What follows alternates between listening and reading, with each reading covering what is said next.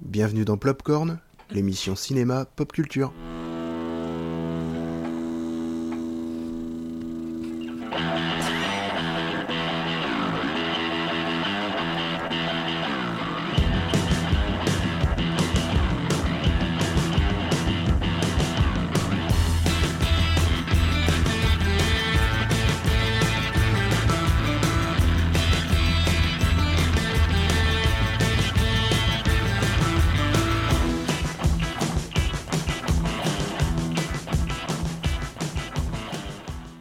Bonsoir à tous et bienvenue à Plopcorn, Bonsoir, émission bonsoir. de décembre, décembre 2018. On va plus The par- Last. The Last. Alors on va plus trop parler d'émissions, on va enfin on va plus dire numéro 9, numéro 10 et tout parce que tout simplement, je ne me souviens plus combien d'émissions c'est. Émission de décembre. Émission On a de commencé en mars, en Voilà, fait. on a commencé en mars, mais disons que vu que maintenant on marche par mois, en fait, ben, bienvenue à l'émission de décembre 2018, la dernière de l'année. Qu'est-ce qu'il y a eu comme cinéma cette année? Ouais, Ah, pas, c'était les fort amis d'émotion cette année. Ah, c'était très beau. Un gros coup en décembre, hein. euh, pas mal de, Gros pas mal de en très très gros on va- films, on va- vraiment euh, On va y revenir de toute façon sur le Back to the Past. Et avant, ben, on va présenter l'équipe. Donc, euh, on va commencer par la madame, Marion. Bonsoir tout le monde. Je suis ravie, comme d'habitude, d'être euh, avec mes deux acolytes, euh, Jonathan Crane et Dodo. Et euh, je suis très contente d'être là pour cette dernière émission de l'année où nous vous réservons quelques petites surprises. Donc, euh, ben, merci. Mar- Alors, Jeff, le doc. Donc euh, voilà, donc Jonathan Crane, mais vous continuez de m'appeler Jeff et le doc. Euh, vous m'avez engagé parce que j'ai des trucs à raconter, des histoires marrantes. J'adore le cinéma et j'adore partager ce que j'aime, voilà. Et on est toujours très content de de- de- d'être là entre, entre amis et de parler des trucs qu'on apprécie. Ben, donc voilà, toujours un plaisir. Donc, euh, ben, moi, c'est Dodo. Euh, malheureusement, ben, David n'est plus parmi nous, mais son cœur reste là et sa voix reste dans le générique. David est encore en vie. hein, David est parmi nous. Non, et oui, oui. et voilà, non, mais c'est voilà, David euh, est en famille. Et, et David nous- est réalisateur. David est réalisateur. Il s'est- Il s'est réalisé le rôle de réalisateur et, Voilà. et de producteur de l'émission. Il Voilà, nous suit de loin. Voilà, c'est lui qui touche le pognon. Donc, Et il nous écoute. il nous écoute. Il nous exhibe comme Il des m'a- animaux il de cirque. il m'a laissé les rênes et malheureusement, je pense qu'il doit le regretter. Là, il doit, là, il doit prendre sa voiture et foncer sur Radio Campus Po. Donc voilà, donc Plopcorn, émission sur Dodo Kono. C'est ça. Donc Radio Campus Po, vous pouvez l'écouter donc en direct ou sur radiocampuspo.fr ou sur le site Plopcast, mais nous verrons ça à la fin. Alors, nous allons commencer peut-être par un petit Back to the Past. C'est parti. Et on est C'est là pour parti, on est là pour ça. Et donc, euh, et l'émission, le thème de l'émission, ce sera Jeff qui va s'en occuper avec la cérémonie des Plop Awards. Les plop Ward. Plop Awards ça. 2018. Plop Awards 2018. Donc ça, c'est la classe. Mais avant, un petit back to the past. Alors, ben les amis, qu'est-ce qui s'est passé au mois de décembre? On en a parlé justement, euh, assez gros quand même, au mois de énormément de décembre. choses et énormément de choses intéressantes et puis des, des- des- vraiment des gros films. Euh, on a pas, pour être honnête, on n'a vraiment pas eu l'occasion de, de tout aller voir. Euh, c'est vrai que cette année, aller au cinéma à Noël, ça, ça coûtait des sous quand même. Ah ben, il y a eu le nombre de sorties ce mois de décembre a été. Et Disney n'a même pas sorti les, les Mondes de Ralph numéro 2 en Europe. hein. Il est resté aux États-Unis. Euh, Il y avait trois gros films Disney déjà euh, à l'affiche aux États-Unis. Donc le euh, Nutcracker, le, le casse-noisette. Casse-noisette. Le casse-noisette, Mary Poppins numéro 2 et les Mondes de Ralph. C'était énorme. quoi. Donc en Europe, ils nous ont, ils nous ont préservés. Non, c'est vrai. Après, ils nous ont pas trop épargnés pendant toute l'année, hein, donc là, ils nous ont fait une petite pause. Mm. Ils ont compris le truc. Ben, du, du coup, ben, on va commencer euh, Back to the Past avec une, la toute première sortie de décembre qui a été Astérix, le secret de la potion. Oui, tout à fait. Oui. Alors, Donc, euh, y en a- de la Alexandre potion. Astier. Alexandre Astier, Tout à fait. voilà. Alors en co-réalisation et en scénariste, avec un deuxième réalisateur qui est euh, J'ai encore oublié Alors, le nom. j'ai encore C'est- oublié c'est- le C'est nom. un ancien de, le pauvre, un un ancien, de Pixar. qui est vraiment balèze, mais j'ai oublié le nom. Et euh, qu'est-ce que vous en avez pensé? Est-ce que tu l'as vu toi Marion? Non, j'ai pas vu. Louis euh, Clichy. Olivier, Louis Clichy. Louis Clichy. Voilà. C'est ça. Il est Euh, déjà réalisateur du précédent, hein, le, C'est ça. le domaine des dieux. Je l'ai pas vu, mais euh, j'ai vu les, les bandes annonces et j'ai vu plusieurs reportages ou interviews d'Alexandre Astier. Euh, C'était plutôt intéressant de savoir comment il avait euh, monté le film et comment voilà ce qu'il avait ce qu'il avait proposé et, et finalement euh, la- qu'il était assez surpris que ça a été accepté quoi. Oui. Mais euh, du coup, toi, t'en as pensé quoi, Jeff? Ben, euh, on a été le voir, en- enfin, euh, on a été le voir à la même période. On en, a, Mhm. on en a pensé la même chose. C'est vachement bien. C'est Ah vachement ouais. bien. Moi, je me suis régalé. Alors, les avis au final n'ont pas été tous unanimes. Sur pas mal de potes, bon, la majorité ont quand même adoré. J'ai eu certains qui, en fait, ce qui est très drôle, ils disaient au départ, bah, excuse-moi, c'était pas la grosse marade. Et après, quand je leur disais, ouais, mais quand tu vas voir un Astérix, c'est pas pour être mort de rire tout le temps, c'est de suivre les aventures du Gaulois. Mais en Exactement. fait- En fait, le problème qu'on a, c'est exactement ce que je me suis dit en milieu du cinéma. Je me disais, mais pourquoi je suis pas explosé de rire? Oui. J'ai payé pour ça. Mmh, Euh, et Alexandre Astier, je suis explosé de rire. Moi, quand je regarde un épisode de Camelot, je rigole sans arrêt. mmh. Et là, en fait, on rigole pas. Alors Ouais. on se dit, qu'est-ce qui va pas dans le film? Alors qu'en fait, tout est bien. Mais l'humour, et, sur- surtout, ce qui est drôle, C'est- que. Vas-y, dis-moi. C'est le lendemain, en fait. Je repensais au film et je me suis dit, voilà, ce film, c'est une combustion lente. C'est un film intelligent, c'est un film pétillant et drôle, mais c'est pas la grosse marade des productions euh, américaines. C'est ça, c'est vraiment une, euh, c'est de l'humour très fin. Et quand j'en parlais avec, euh, ben, en fait, j'en ai reparlé avec à Mathieu Blanchot, Oui. qui est dessinateur de BD. Euh, je lui avais dit va le voir, va le voir, il est vraiment génial. Et euh, ce, du coup, Mathieu, il me disait, euh, bah non, Dodo, euh, excuse-moi, il était pas exceptionnel, quoi. Et après, je lui fais non mais attends. Euh, cette scène était énorme, et là il rigolait. Et je fais attends, et cette scène? Et là il rigolait. Je lui fais pratiquement toutes les scènes du film, et il rigolait, il fait ah ouais, ça c'était bien. En fait, voilà. Donc le- finalement, le film est bien. Non, mais le, le système, le système Alexandre Astier, c'est des dialogues. euh, c'est sans arrêt des punchlines, en fait. C'est une espèce d'humour, d'humour à froid, comme les Monty Python. Et quand on, quand on regarde Camelot, on rigole parce que les acteurs en font beaucoup. Les acteurs ont été engagés parce que c'est des tronches. C'est pas faux. Oui, oui, Euh, c'est quand, pas on, faux. quand, on regarde, quand on regarde Astérix, hein, Astérix, c'est de l'animation. Et curieusement, les personnages animés sont moins, euh, moins pétillants que les, les acteurs de Camelot. Hmm. Et c'est pour ça en fait que c'est pas la grosse marade, alors que c'est vraiment très drôle. Bah écoute, j'ai revu le domaine des dieux euh, là parce qu'il est passé euh, hier ou avant-hier. Euh, honnêtement, je me suis régalée. Euh, euh, les blagues, comme tu dis, un peu potaches, euh, me font toujours aussi rire. Et effectivement, j'ai envie d'aller voir euh, Ah, Il y, le a du secret de la potion il y a du potage quand même. La première scène est totalement potache, et celle-là, par contre, vraiment, elle est, elle est désopilante. Mais le reste du film est subtil. Et c'est curieux Voilà. parce que quand on paye aujourd'hui pour aller voir un film en image de synthèse, on paye pour 50 gags à la seconde. Et C'est c'est pas, ça. et c'est pas ça du tout, c'est un vrai Non. film. C'est surtout de l'intelligence d'écriture. Après, voilà, pour moi, c'est écrit comme un Astérix. Et là, je suis très content, c'est que on a enfin notre génération de. À l'époque, on regardait les dessins animés Astérix et on avait hâte de voir les aventures suivantes. Bah, toi, tu regardais pour Falbala, c'est tout. hein. De quoi? Que tu regardais pour Falbala, c'est tout. hein. Ouais, c'est ça, elle est tellement belle. La femme d'Ashkenonix, elle est pas mal aussi. Et euh, c'est surtout là où c'est bien fait, c'est que ben, C'est moi, c'est mieux que Mémine. hein. Ouais, c'est pas faux. c'est pas faux. Et euh, en fait, No comment. c'est ça. Euh, disons qu'on attendait, bon, même si là il y en a un peu ras le cul, c'est les. J'adorais regarder les Astérix, les rediffs de Noël. Ah, mais moi aussi. Et là maintenant, c'est vrai que ben, les nouveaux d'Astier, les enfants vont grandir avec, Oui. et tu as la même qualité. Maintenant, c'est une image de synthèse, mais tu as une écriture qui fait que les enfants, ça passera à la perfection. Bien sûr. Mais avec la touche d'Astier. Ah, mais voilà. c'est de la finesse, c'est de l'humour, un petit Il est clin d'œil euh, il écrit très bien. Et puis même un clin d'œil aussi un peu à la culture pop. Euh, bon, c'est pas spoilé, mais d'avoir casé euh, euh, Right Round. You spin me. You spin, spin me right round, baby, Lady right round. like a record, de, baby. voilà, de Dead or Alive, du groupe Dead or Alive. C'est ceux qui ont chanté That's the way uh-huh, uh-huh, I like it. Voilà, c'est le même groupe. D'ailleurs, le, le chanteur est vraiment dead.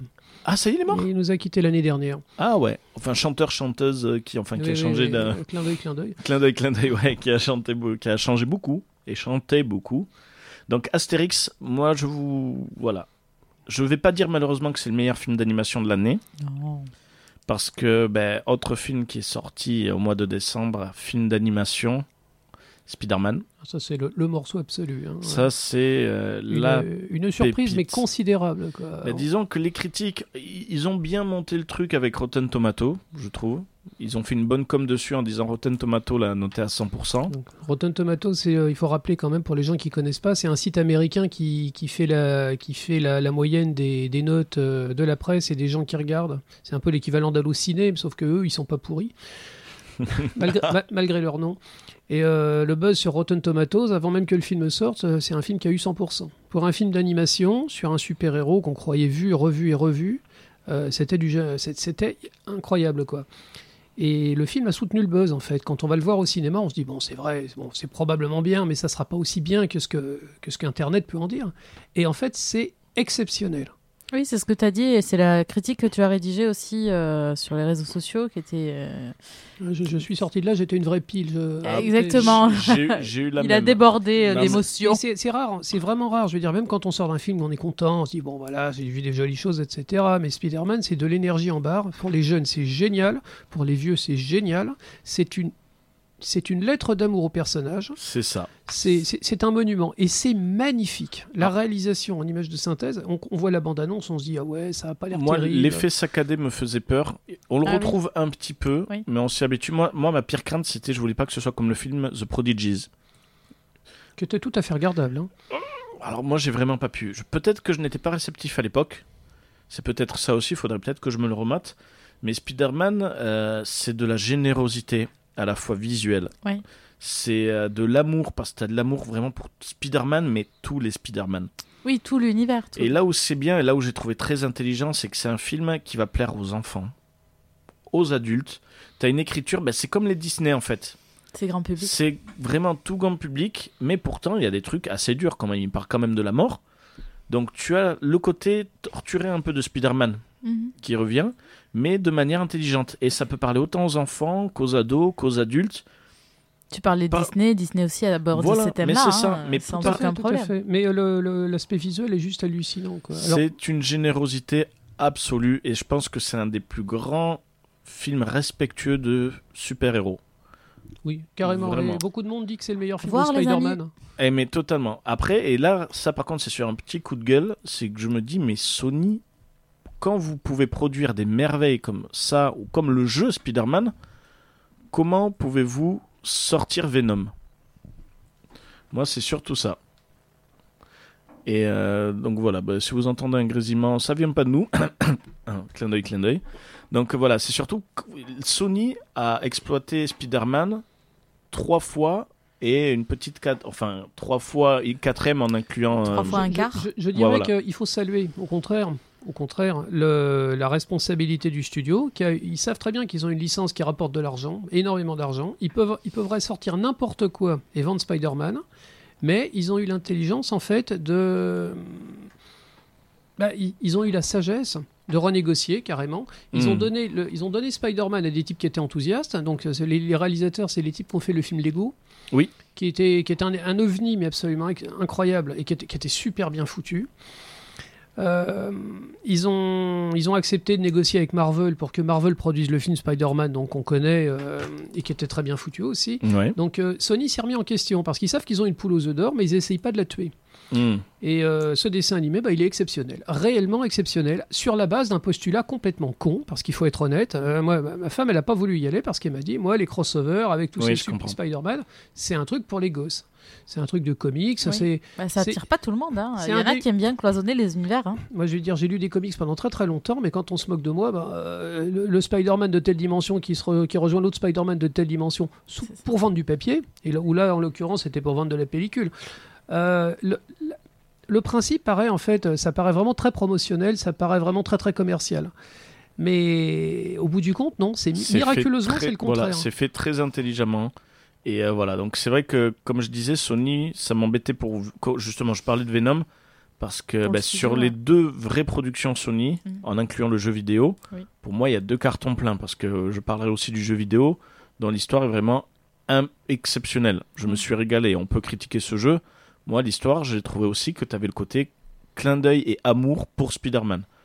Donc c'est vrai, quand tu vois de l'amour dans le jeu vidéo, quand tu vois de l'amour dans celui-là, et quand Venom, j'ai l'impression qu'ils ont voulu bâcler, je trouve ça dommage. Ouais, ça, ça file pas Venom. Mais Euh, après, heureusement, est- c'est pour ça, heureusement qu'il y a Spider-Man New Non. Generation. Vraiment, moi, je vous invite à le voir, mais les yeux Et, fermés. euh, oui, c'est c'est le, le meilleur film de, de super-héros de l'année. On en reparlera. mais On va en vraiment. parler. Après, ah, moi, ça, il y a. Alors, juste un, dernier, juste un dernier détail sur Spider-Man, il y a quelque chose qui me frappe, c'est que le film est sorti il y a trois semaines. Mhm. Il n'y a aucun spoiler sur Internet.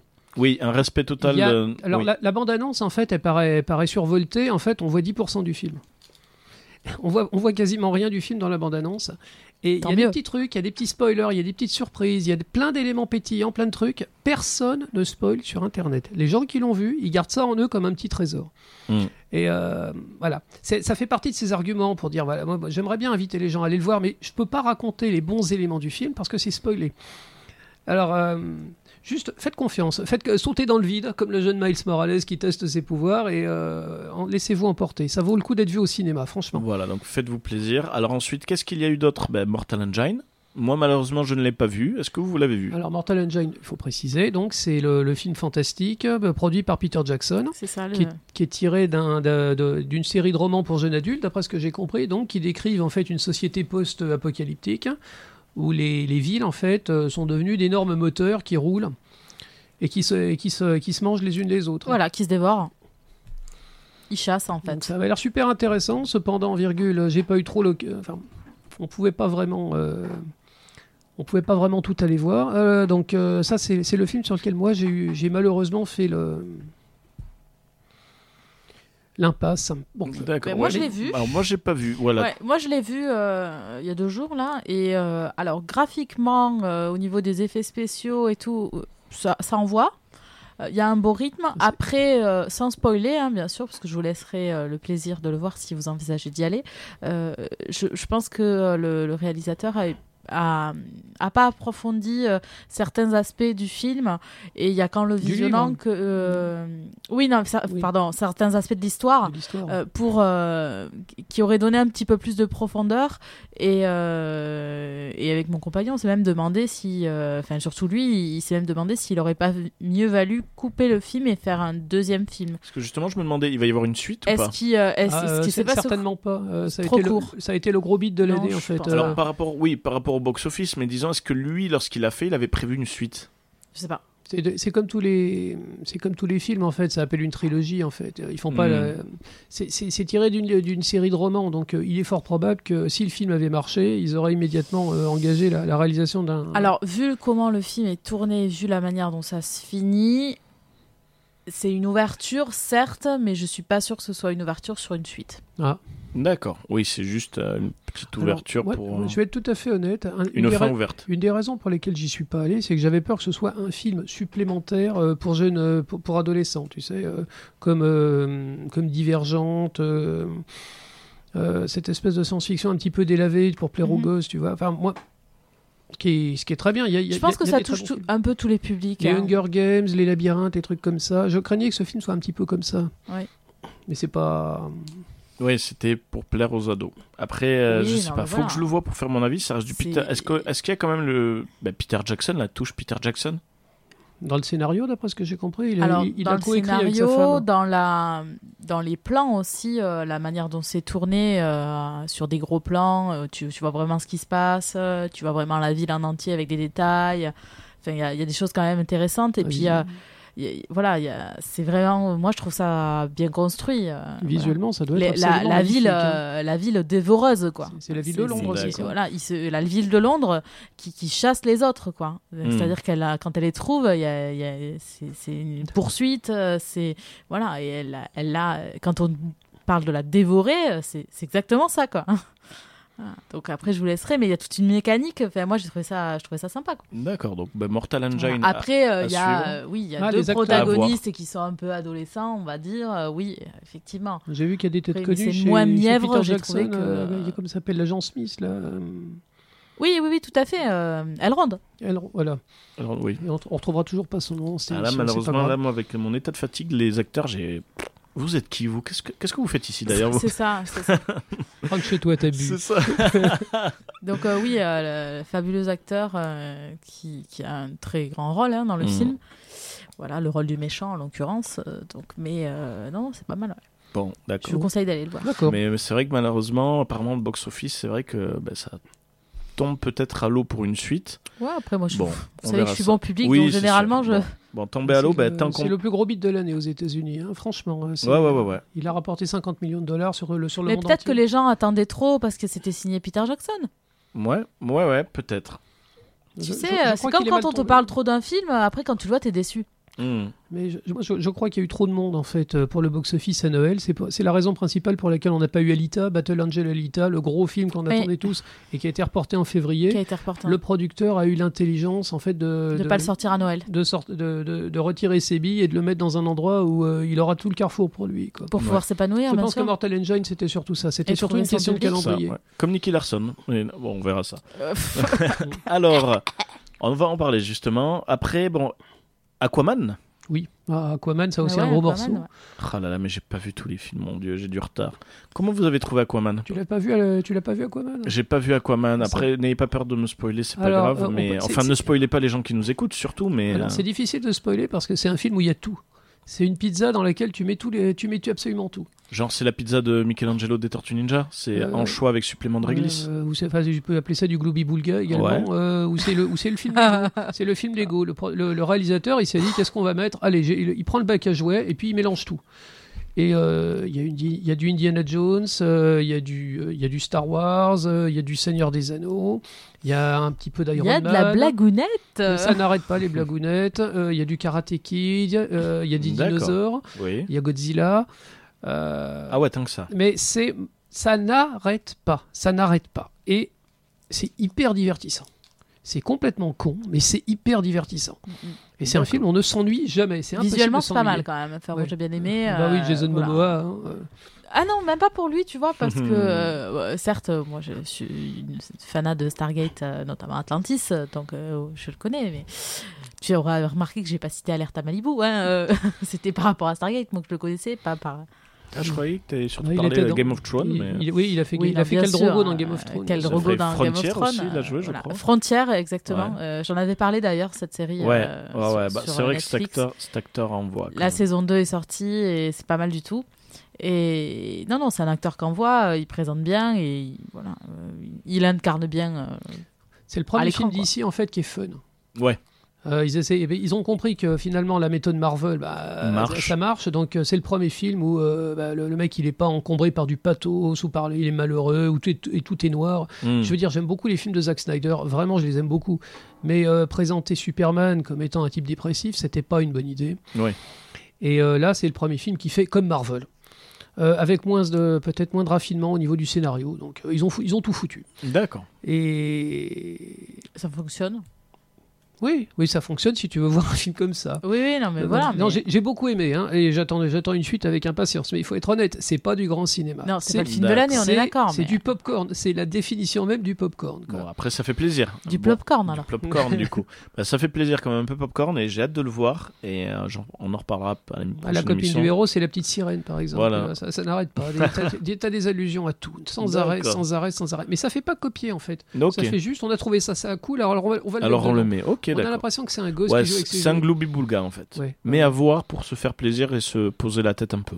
Après, par- pardonnez, je vais rester un petit peu sur le sujet. Euh, J'ai quand même lu des critiques qui disaient ouais, c'est vachement bien.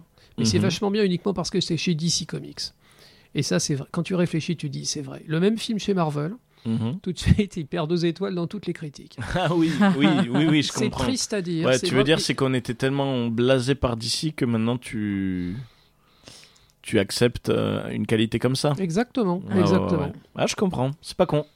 C'était le même tout. problème avec Wonder Woman, en fait, qui était un film qui était tout à fait, ré- tout à fait respectable, mais Ah, qui moi, avait j'ai l'air, bien aimé, ouais. ça Ah, moi, avait l'air tellement mieux. Moi, j'ai pas aimé Wonder Woman. J'ai vraiment pas aimé. Ah ouais Ah ouais, ouais, ouais. J'ai vraiment pas aimé. C'est non, mais c'est surtout la fin en fait. C'est God of War with a moustache quoi. Donc. Ah euh, oui, non, le, le final foutait tout en l'air. voilà, en fait, l'histoire part bien. C'est le final qui fout tout en l'air. Mais euh, mais bon, donc euh, ben, Aquaman, ben j'irai le voir. Vous me Bon, j'avais déjà l'intention de le voir, mais vous m'avez convaincu. Ça a été un triomphe en Chine. Les, les Chinois, ils aiment bien Oui. les trucs kitsch. Ils, Ouais, euh, ils vont voir c'est les- le, c'est- cinéma, le c'est- cinéma chinois avec des effets spéciaux. Ils n'hésitent pas, ils font n'importe quoi. Ouais. Alors, Aquaman, ça leur a plu. hein. Il a Mm. battu tous les records pour un film C'est étranger. ouf. Bon, ben écoutez, donc à voir. Non, mais forcément, euh, moi, tu me vends euh, que tu peux avoir une monture requin. euh, Ah ouais. Ah, c'est- sublime. Les visuels sont absolument merveilleux. Quoi. Non, c'est bien fait, ouais. Donc là, ben, nous allons voir aussi le retour de Mary Poppins. Ah Donc le retour de Mary Poppins, est-ce que vous l'avez vu? Alors, euh, j'ai, j'ai- non, pas vu Non, personnellement. moi, j'ai Non, pas vu, donc on va pas pouvoir trop en parler. Alors, bon, je voudrais juste te dire ce que m'a dit ma petite fille et ma femme, les- qui, qui, ont- qui y sont allées cet après-midi. Donc, elles sont, re- elles sont ressorties de là, elles étaient ravies, Mhm. mais elles n'étaient pas époustouflées. Oui. Et donc, le film est très réussi, les numéros sont très réussis. C'est un copier-coller du premier Mary Poppins. Avec Bird. Ils ont changé les noms. Ils ont changé les noms des 93 ans, personnages, mais- ils, ont changé quelques, ils ont changé quelques trucs, mais grosso modo, ça reprend très exactement la trame du premier Mary Poppins, les mêmes numéros, les trucs. Ils ont remplacé les ramoneurs par des types qui allument les réverbères, Ah, ok. des trucs comme ça. Euh, la musique, Et pour- pour- pourquoi? Parce que les Ramoneurs, c'était plus trop politiquement correct non, c'est ou- c'est- c'est- c'est- ils ils voulaient pas faire copier-coller. Ils voulaient faire un copier-coller, mais pas copier-coller. Ok. Les numéros musicaux sont très bien, tout est très bien, les acteurs sont C'est comme dans formidables. Independence Day, tu vois. Hmm. Mais- Le deuxième, c'est un copier-coller du pas copier-coller. Ouais, c'est ça. Au bout du compte, c'est bien, mais c'est moins bien que le premier. Voilà. D'accord. C'est vrai que les critiques de ce que j'ai lu, c'est euh, Emily Blunt excellente. Ouais. Le film est de très bonne qualité, Après, euh, mais c'est vrai que les gens comparent. Alors, est-ce que on compare pas peut-être avec la nostalgie Est-ce Je pense les... qu'il y a une part de nostalgie Ouais. énorme. Est-ce parce que, les enfants, on leur montre Mary Poppins 1 et le retour de Mary Poppins Est-ce qu'ils vont voir Est-ce qu'ils vont le vivre différemment? Ça, ça peut être intéressant. Alors après, il faut arriver à regarder Mary Poppins, le premier, avec un regard différent. Euh, C'est-à-dire, il est repassé il y a 2-3 jours là, à la télé. Je ne suis pas la critique, hein, j'adore euh, Mary Poppins, mais j'ai regardé vraiment en détail et j'ai essayé de me détacher de l'amour que je peux avoir pour ce film et l'adoration que je peux avoir pour ce film. Mais euh, faut pas oublier que c'était euh, pour Julien Dros, c'était son premier film ou un de ses premiers films. hein. Mhm. Donc, euh, elle, en fait, si tu, si tu la regardes vraiment, elle est crispée Mhm. les pas quand elle danse et tout, il y a plein de petits faux pas. D'accord. Voilà, mais mais euh, mais c'est rigolo en fait euh, parce que c'est c'est dans l'instant, euh, c'est parce qu'elle est jeune aussi. Après, elle a fait une carrière euh, magnifique, mais c'est vrai qu'à l'époque, euh, voilà. Mais ce film est tellement beau que tu vois pas tout ça. Après, je dire, si, glisse, si quoi. tu l'as regardé en 4K sur une télé euh, au très haute définition, ce genre de truc, ça saute aux yeux, alors qu'à l'époque, on s'en foutait complètement. Euh, non, non, non, j'ai pas une télé 4K, mais euh, mais euh, j'ai euh, ouais, j'ai essayé de, de regarder euh, peut-être avec un œil euh, plus adulte. Oui. Voilà. Alors ensuite, il y a eu d'autres films qui sont sortis que, bon, je ne sais pas si vous avez pu les voir parce qu'ils sont sortis ben, mercredi Donc c'est euh, ben, Mireille, ma petite sœur, et euh, film d'animation. Oui. Mamoru Osoda, Ouais, qui est, un très, très grand, exactement. qui est un très très grand animateur, il a fait euh, euh, Summer Wars, Voilà, qui c'est est, ça. qui est un des plus grands films d'animation de tous les temps. Et aussi sorti, donc voilà, bon, pas eu le temps de voir encore. Et il y a aussi Bumblebee. Alors, Bumblebee, Alors ça, tout le monde me dit qu'il faut pas y aller. C'est vrai En fait, en fait c'est le contraire. Bumblebee, d'après ce que j'ai compris, c'est le premier film Transformers qui est bien. Voilà. Alors, Moi- écoutez, pareil, aucun d'entre vous, euh, aucun d'entre nous autour de cette table n'a vu Bumblebee. Bon, Ce qu'il faut, ce qu'il faut savoir sur, Bumble- sur Bumblebee, et à droite et à gauche, c'est qu'il a vraiment une, des bonnes critiques. Il semblerait que ce soit un bon film de Noël, une belle histoire d'amitié. Bon, ce qu'on avait dit la dernière fois, c'est probablement un peu pompé sur le, le- le géant de fer. Oui. Euh, mais le- l'argument qui me ferait potentiellement aller voir ce film au cinéma, c'est le nom du réalisateur. J'avais pas fait attention. Ce type, il a réalisé Kubo. Le film en, le film en animation, image par image. Kubo et oui. le- et l'armure magique Oui, oui, oui, oui. qui est une merveille absolue. Ah bah tu vois, tu viens m'apprendre un truc. le C'est lui le Le réalisateur. studio Laika, qui, a- qui avait, euh, ben, qui- c'est des anciens qui avaient produit le, le Noël de Monsieur Jack. En fait, Ouais. Oui. ils ont fait des films à droite à gauche. Tous les films sont pas géniaux, hein. mais Kubo, c'est une merveille. Et c'est le même réalisateur, déjà parlé, Mark. Lester. Euh, et à ça, tu te dis, ce type-là, il fait une merveille de, de films d'animation euh, de cu- culturel, quoi. Et euh, il est engagé pour faire un film Transformers. Ça donne envie de voir ça ce que donne ça envie. donne. Ouais, ouais, c'est clair. Ben, Bumblebee, c'est vrai que moi, Transformers, j'en Moi, avais. ça me donne envie de le Ouais, voir à la moi- bande-annonce, moi- en tout cas. Non, euh, mais la bande-annonce, moi, me donne Moi, pas ma- envie du tout. hein. Les Transformers, j'ai bouffé. Mais tu vois, c'est, c'est- quand j'ai vu ça, quand j'ai appris ce truc, je me suis dit, ah, Moi, c'est vrai que c'est... au départ, euh, Transformers, j'en pouvais plus. Autant le 1, j'ai adoré, le 2, j'ai surkiffé. Après, j'étais ado quand j'avais vu. Enfin, quand t'arrives Le, au 4, le c'est bon, 3, quoi. voilà. Le 4, c'est mais faut arrêter. Le Ah non, 5, mais, The Last Night, mais j'avais même pas envie de le voir. Et là, un Bumblebee, tu dis c'est foutu. Et quand tu vois la bande-annonce, surtout qu'ils l'ont fait exprès, ça se passe dans les années 80, C'est ça. t'as une nostalgie. Tu dis, ils ont peut-être travaillé quelque chose. Donc, il, euh, il a son, pleine il a pop son apparence de, il a son apparence de, de Volkswagen Beetle, tu sais. oui. Donc, euh, ça donne envie. Bumblebee. Donc, euh, bah, c'est sur ce Transformers-là, c'est sur ce film que nous allons finir le Back to the Past. Back to the Nous allons nous faire une petite pause musicale et ensuite nous allons attaquer la cérémonie des Plop Awards Plop 2018. Donc voilà, donc petite musique sélectionnée par notre ami David. C'est parti. Merci David.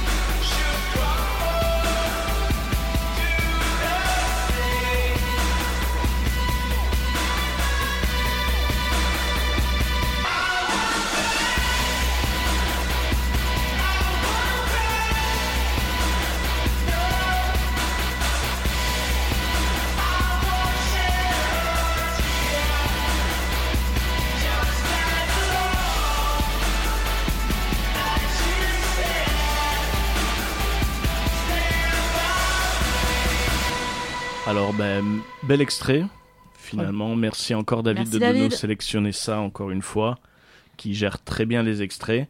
Et donc, c'est parti. Finalement, on va repartir sur un autre petit extrait parce que bienvenue au Plop Ward. C'est parti. Plop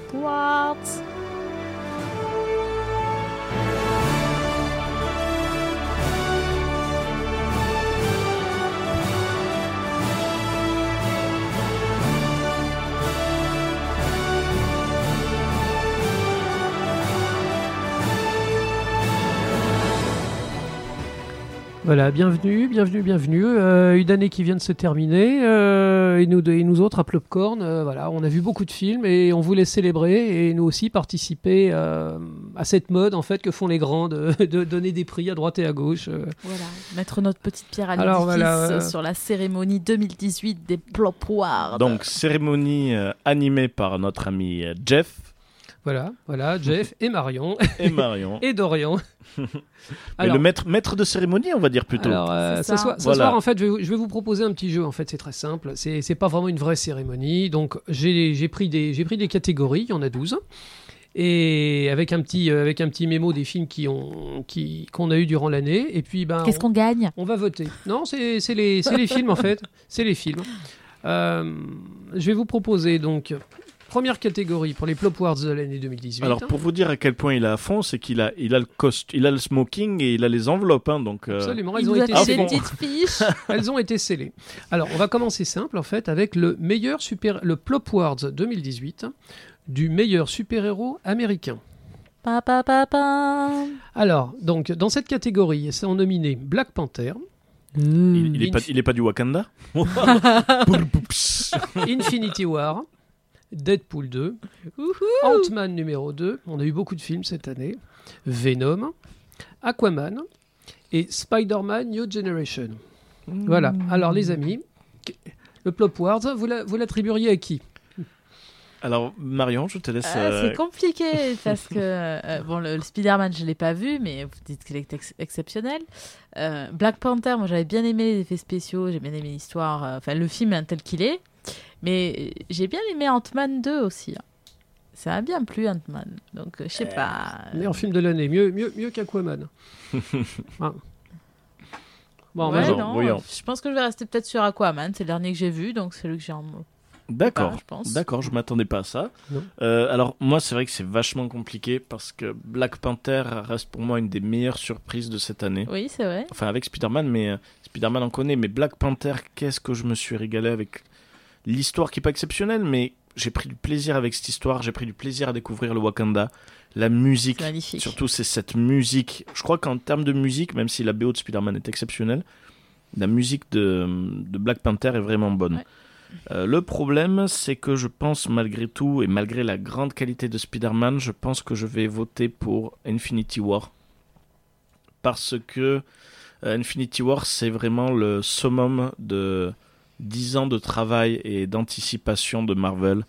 Et donc, euh, c'était quelque chose où il fallait. C'est surtout le projet Infinity War. En termes de film, euh, la qualité de Spider-Man est exceptionnelle, mais c'est le projet d'Infinity War que je trouve merveilleuse. C'est-à-dire que c'est mettre à chaque film Marvel Exactement. un petit élément Un petit élément qui relie euh, tous les films. tu finis en beauté. Et ça. en effet, c'est un projet qu'il ne fallait pas se louper. Ouais. Et même si le film a des défauts, même si on peut en reparler sur le scénario, ils, auraient dû, ils auraient dû faire ça. On voit qu'ils ont fait ça pour une suite. C'est de la distraction parfaite. C'est absolument. euh, bah, c'est le film popcorn.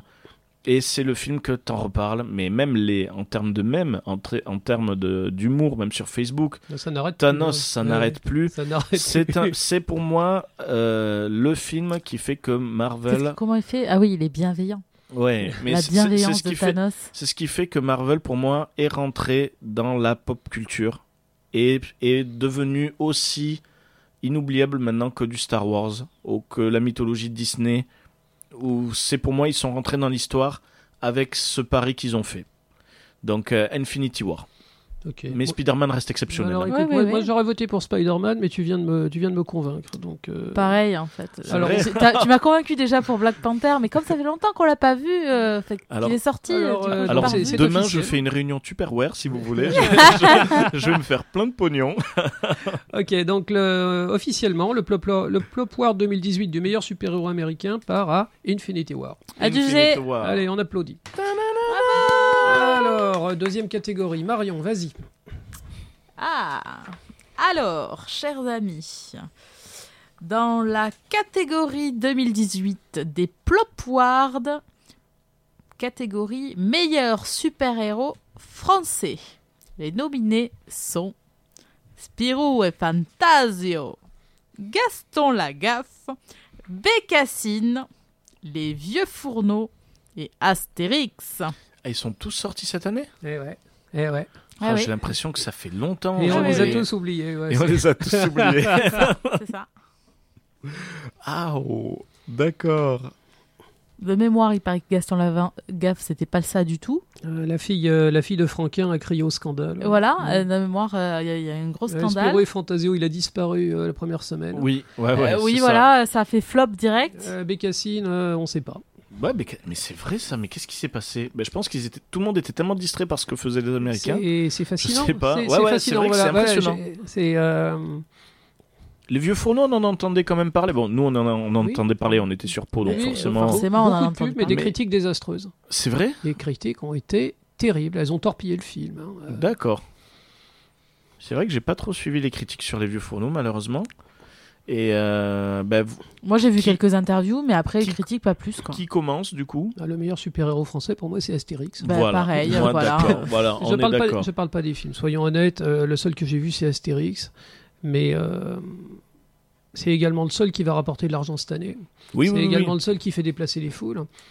Euh, Spirou et Fantasio, on sentait qu'ils faisaient les choses à moitié. Euh, Gaston Lagaffe, euh, mauvais buzz. Enfin, c'est c'est triste, quoi. Alors, c'est un, peu- c'est un peu cruel de mettre euh, en catégorie euh, côte à côte les super-héros américains et les super-héros français. Oui. Mais quand on y met les moyens, quand on y met l'amour, on peut faire un bon film comme Astérix. Surtout que ce ne sont, c'est vrai que bon, dans le terme, ce sont pas vraiment des super-héros. C'est pour faire le parallèle avec euh, américain, mais c'est vrai que c'est pas des super-héros, c'est des héros de BD. C'est ça. Euh, mais Astérix a le même délire que les su- super-héros de comics. C'est intergénérationnel et intemporel.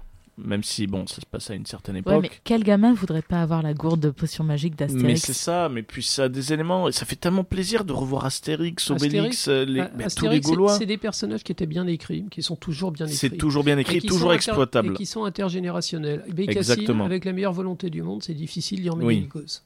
C'est ça. Excusez-moi, je fais une parenthèse. J'ai revu donc le domaine des dieux euh, Oui. hier avant-hier.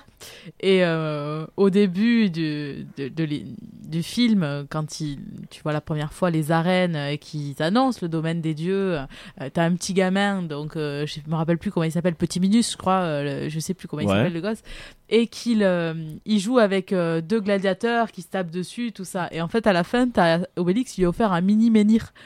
Et donc, du coup, t'as la même scène dans l'arène, et là, en fait, il il joue avec un gladiateur et il le fracasse avec un menhir. Ouais, J'ai trouvé ça très très drôle. C'est très bien, et c'est vrai que ça plaît aux enfants. Donc, euh, ben, moi, je vote pour Astérix. Astérix bon, aussi. Bon, Astérix, unanimité, très bien. Et idée fixe. Donc voilà, ben, Astérix, on applaudit Astérix. On bravo. applaudit Astérix. Bravo Astérix. Bravo Astérix. Troisième catégorie, vas-y Dorian. Alors, troisième catégorie, alors, l'enveloppe. alors. Oh, oui, oui. Reboot le moins désastreux de l'année. Alors, non, non, il faut dire le Plopward 2018. Ah oui, alors, pardon, le Plopward 2018. Dans la catégorie. Dans la catégorie du reboot le moins désastreux de l'année.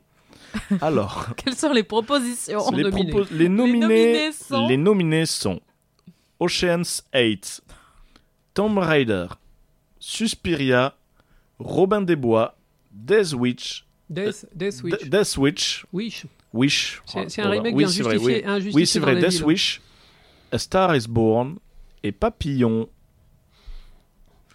Alors, ben là, la j'ai pas tout vu parce que moi, les, Tu peux redire la, moi, les reboots, j'en- catégorie j'en peux plus. Alors, dans la catégorie des reboots, le moins, le reboot le moins désastreux de l'année. Le moins pourri. Voilà, donc Ocean's 8, Ouais, moi je dirais Tomb, Raider. Raider. Oh, Le il est- moins oh, pourri. Il est pourri. Euh, Le Suspiria. moins pourri. Mais après, j'ai pas... Suspiria, Robin des Bois, Death Wish, A Star is Born et Papillon. Un papillon, j'ai pas vu.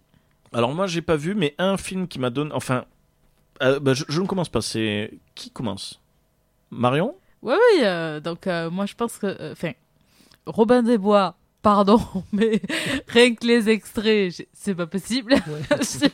J'ai pas pu aller crois- le je crois voir. qu'on est tous d'accord. Voilà. A Star is Born, tu parles bien de truc de Bradley Cooper Avec euh, Absolument. Lady Gaga. Oui, un- oui, oui. un Alors- remake, hein. Alors, Alors, je savais oui. pas que Ah c'était oui. un remake, Non. tu vois. Je savais pas que c'était un remake. C'est un remake d'un film des années 50. Mais c'est la bande. Je n'ai pas vu le film, j'ai pas eu le temps d'aller le voir, mais par contre la bande d'annonce donne vraiment envie. Mm. Donc, mais euh, voilà. Après, pour ceux que j'ai vus, euh, voilà, bon, Ocean 8, euh, pardon, mais non, ça va pas le faire non plus. Donc peut-être Star is Born, bien que je l'ai pas vu. Oui. Mais euh, C'est ce que j'allais dire, ouais, on lui laisse le bénéfice du doute. Parce Exactement. que ça a l'air d'être un vrai ça. bon film. ça a l'air C'est d'être une très jolie histoire. En fait, moi, c'est vrai que c'est ce que, c'est ce que j'allais dire. Euh, Ocean's 8, pour moi, il y a le spectre de hum, Ghostbusters, le, le reboot aussi, qu'il y avait eu. Donc, c'est-à-dire, euh, on prend quelque chose qui marche, on enlève, on met le sexe opposé pour Ouais, avoir une ça, suite. voilà. Ça, malheureusement, euh, non pas que c'est pas du tout une question de fille, de garçon. Ah non, non, non. C'est juste qu'il faut quelque chose de derrière qui tienne la route. Et c'est vrai que pour moi, ça me donnait pas envie. Non, Tomb, c'est un film pour faire du pognon, c'est tout. Tomb Raider, malheureusement, je n'ai vraiment pas aimé. Bah, tout pareil. Ça hein. ne- ça Franchement, servait à rien. Ouais, ouais. Ça servait, à, ça servait à rien de faire un film sur un jeu vidéo qui est déjà très cinématographique, donc pas d'intérêt. Suspiria, j'aurais aimé le voir. Suspiria, il est clivant. Les critiques hési- hésitent entre c'est meilleur que l'original ou Oui. c'est complètement regardable. Alors Suspiria, j'aimerais bien le voir. c'est pas vraie difficile de faire meilleur que l'original, Ah, les oui. effets spéciaux Oui, de l'original. Après Ro- Robin des Bois sans façon. On est d'accord. Death Ah ouais, Witch, je ne l'ai pas vu, Je mais sais même pas s'il est sorti en France. Euh, Death Wish Je sais même pas s'il est Je sorti. crois en qu'il est sorti. Il y avait, euh, il y avait Bruce Willis dedans, c'est donc c'est un remake de Un justicier dans la ville avec Charles Bronson. Hmm. Ah, ben oui, alors ça a dû sortir. Et Papillon, je n'ai pas vu, mais Star is Born, c'est vrai que je vais rejoindre. La bande-annonce, même si c'est pas le genre de film. C'est le genre de film, je vais pas avoir le réflexe d'aller le voir au cinéma. Non, Par contre, c'est un film qui m'a donné envie de... J'ai envie d'aller le voir. tu vas le regarder à la télé, quoi. Je vais le regarder. Ça et vend puis, du rêve. Ça, voilà. Oui. Et puis Lady Gaga, ben, Ça il vend joue une jolie bien. histoire. Bradley Cooper est très bien. C'est un super acteur. Merci. Un super acteur. Sa voix est super pour faire. Et elle, on a aussi envie de la voir au naturel. Et elle est très. Voilà, Lady Gaga, ça fait plaisir de la voir au naturel. Elle est jolie en Ah, plus. c'est une jolie nana, elle ouais, est très sûr. jolie, elle chante merveilleusement bien. Et puis ça fait plaisir de voir ben, Lady Gaga sans chanter avec l'extravagance de Lady Gaga. Oui. Sais, Lady Gaga une extravagance quand elle chante. Elle chante super bien, mais elle, c'est Lady Gaga. Là, ça fait plaisir de la voir comme ça, Mhm. naturelle. Et elle a une voix vraiment bonne. D'ailleurs, elle l'a dit. surtout hein, que la, mu- euh, la musique passe en plus sur la- Virgin Radio, sur euh, pas le mal le de jour, radios. euh, euh, tu connais l'anecdote, je sais pas si t'as entendu son interview, le jour où elle est arrivée, euh, le premier jour du tournage, Bradley Cooper l'attendait avec du démaquillant. Ah ouais? Ouais. Ah, il lui a dit que- tu te laves la gueule d'abord. Ah ouais, ouais, ouais, parce Ouais. qu'il se maquille à fond. Ah ouais, ouais, ouais. Donc c'est vrai que moi je vais dire Star is Born parce que même la BO passe toujours à la radio. Donc souvent pour qu'un film dont la BO passe euh, souvent à la radio, c'est qu'à la base c'est souvent signe de qualité. Donc moi je vote Star is Born, même si je ne l'ai pas vu en effet, je laisse le Non, non, bénéfice mais, euh, du par, doute. par défaut, on va Pareil. tous voter pour Star is Born. Par défaut, voilà. Pareil. Donc voilà, ben bravo, Star is Bravo, Born, Star is Born. bravo, On applaudit. bravo. Plopward 2018. Alors, euh, le Plopwards 2018, maintenant, de la séquelle que personne n'avait demandé? Sont nominés Mamma Mia, Here We Go Again, Taxi 5, Maya l'abeille 2. Un peu de respect. Neuilly sa mère, sa mère. 50 nuances plus claires. Millennium, ce qui ne nous tue pas. Allah 2. Voilà. Alors c'est super dur de voter Et parce c'est que quelques personnes n'avaient demandé. c'est- en fait le truc c'est que Tous. c'est c'est- c'est quelques personnes avaient demandé, mais c'est surtout je pense c'est quelques personnes a vu. je pense qu'il y a ça aussi. Parce alors- que alors- Neuillir sa mère, Alors, sa mère. Alors voilà, alors Neuilly sa mère, sa mère, mais pas du tout. Alors déjà, alors- je n'avais pas eu le premier, Il donc faut, il faut voilà. remercier Wikipédia. Voilà, alors à la Il n'y aurait pas eu la liste des films qui étaient sortis. Alors, j'ai j'ai des amis, des amis filles qui ont vu Mamma Mia, Here We Go Again, qui ont adoré. Donc, c'est dans l'idée du premier. Donc, en même temps, le premier ne va pas très loin.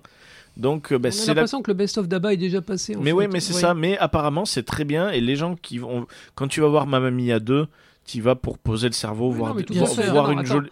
C'est pas pour, me- pour se moquer, mais simplement le premier Mamma Mia suffisait à lui-même. Et c'est une drôle d'avoir fait une suite. En fait. Voilà, c'est ça. Pareil. Mais si je dois, était si je- terminée. si je dois voter pour la séquelle que personne n'avait demandé, donc c'est la meilleure séquelle. Non, c'est la, enfin, la, c'est la, la, la, la- la séquelle que vraiment, vraiment personne. Et Taxi Personne- 5, d'accord. c'est celui avec les Kaira sur les petites motos, là Absolument, Voilà, ouais. parce que moi, tu vois, Ah ta- oui. parce que j'allais dire Taxi 5, parce que, enfin, Taxi 5, euh, mais j'allais dire en plutôt positif, parce que ça, c'est un film que j'aimerais voir, par contre.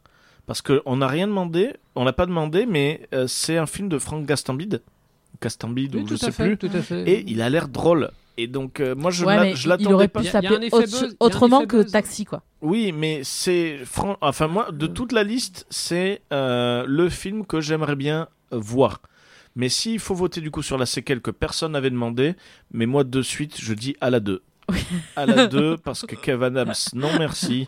Euh, le 1, je n'ai pas pu voir le 1, mais pour pouvoir le critiquer, j'ai regardé beaucoup de critiques sur la 1, où ils ont essayé d'être constructifs, mais au final tous disaient que c'était une bouse. Euh, moi, moi de, malheureusement, je vais voter pour Ala 2 parce que je, je ne peux pas. Je ne peux vraiment pas et rien que de voir Jeff les rien que de voir les gens qui en parlent, ça me donne pas envie. Alors, euh, moi, je, je voudrais. bon, je, je vais voter pour Ala 2, bien sûr, parce que j'ai vu les critiques. euh, et puis, bon, tout simplement, le, ce- le système qui a fait un film comme ça, que c'est- un système qui est nauséabond, quoi. Ça fait du, ça fait du sous sur, les, sur le dos des enfants et des, des gens qui sont pas très intéressants. Euh, mais je voudrais faire une petite mention pour Millennium. Parce que continuer à faire des, continuer à faire un film de Millennium alors que tout le monde les a vus en long, en large, en travers, que ça, ça, repasse, aussi. que ça repasse trois fois par an. Parce que c'est une suite. C'est quoi C'est une suite C'est la suite, c'est la suite du film de David Fincher en fait, D'accord. qui était déjà un remake en fait. Oui, voilà, ils, c'est ça. ils- ils tentent désespérément de continuer la, de, de- de terminer la trilogie, ce qui probablement se fera pas puisque personne sait qu'il existe ce film. Et surtout que l'auteur est mort en plus. Non, le- Stieg Larsson, oui, oui, oui, bon ça.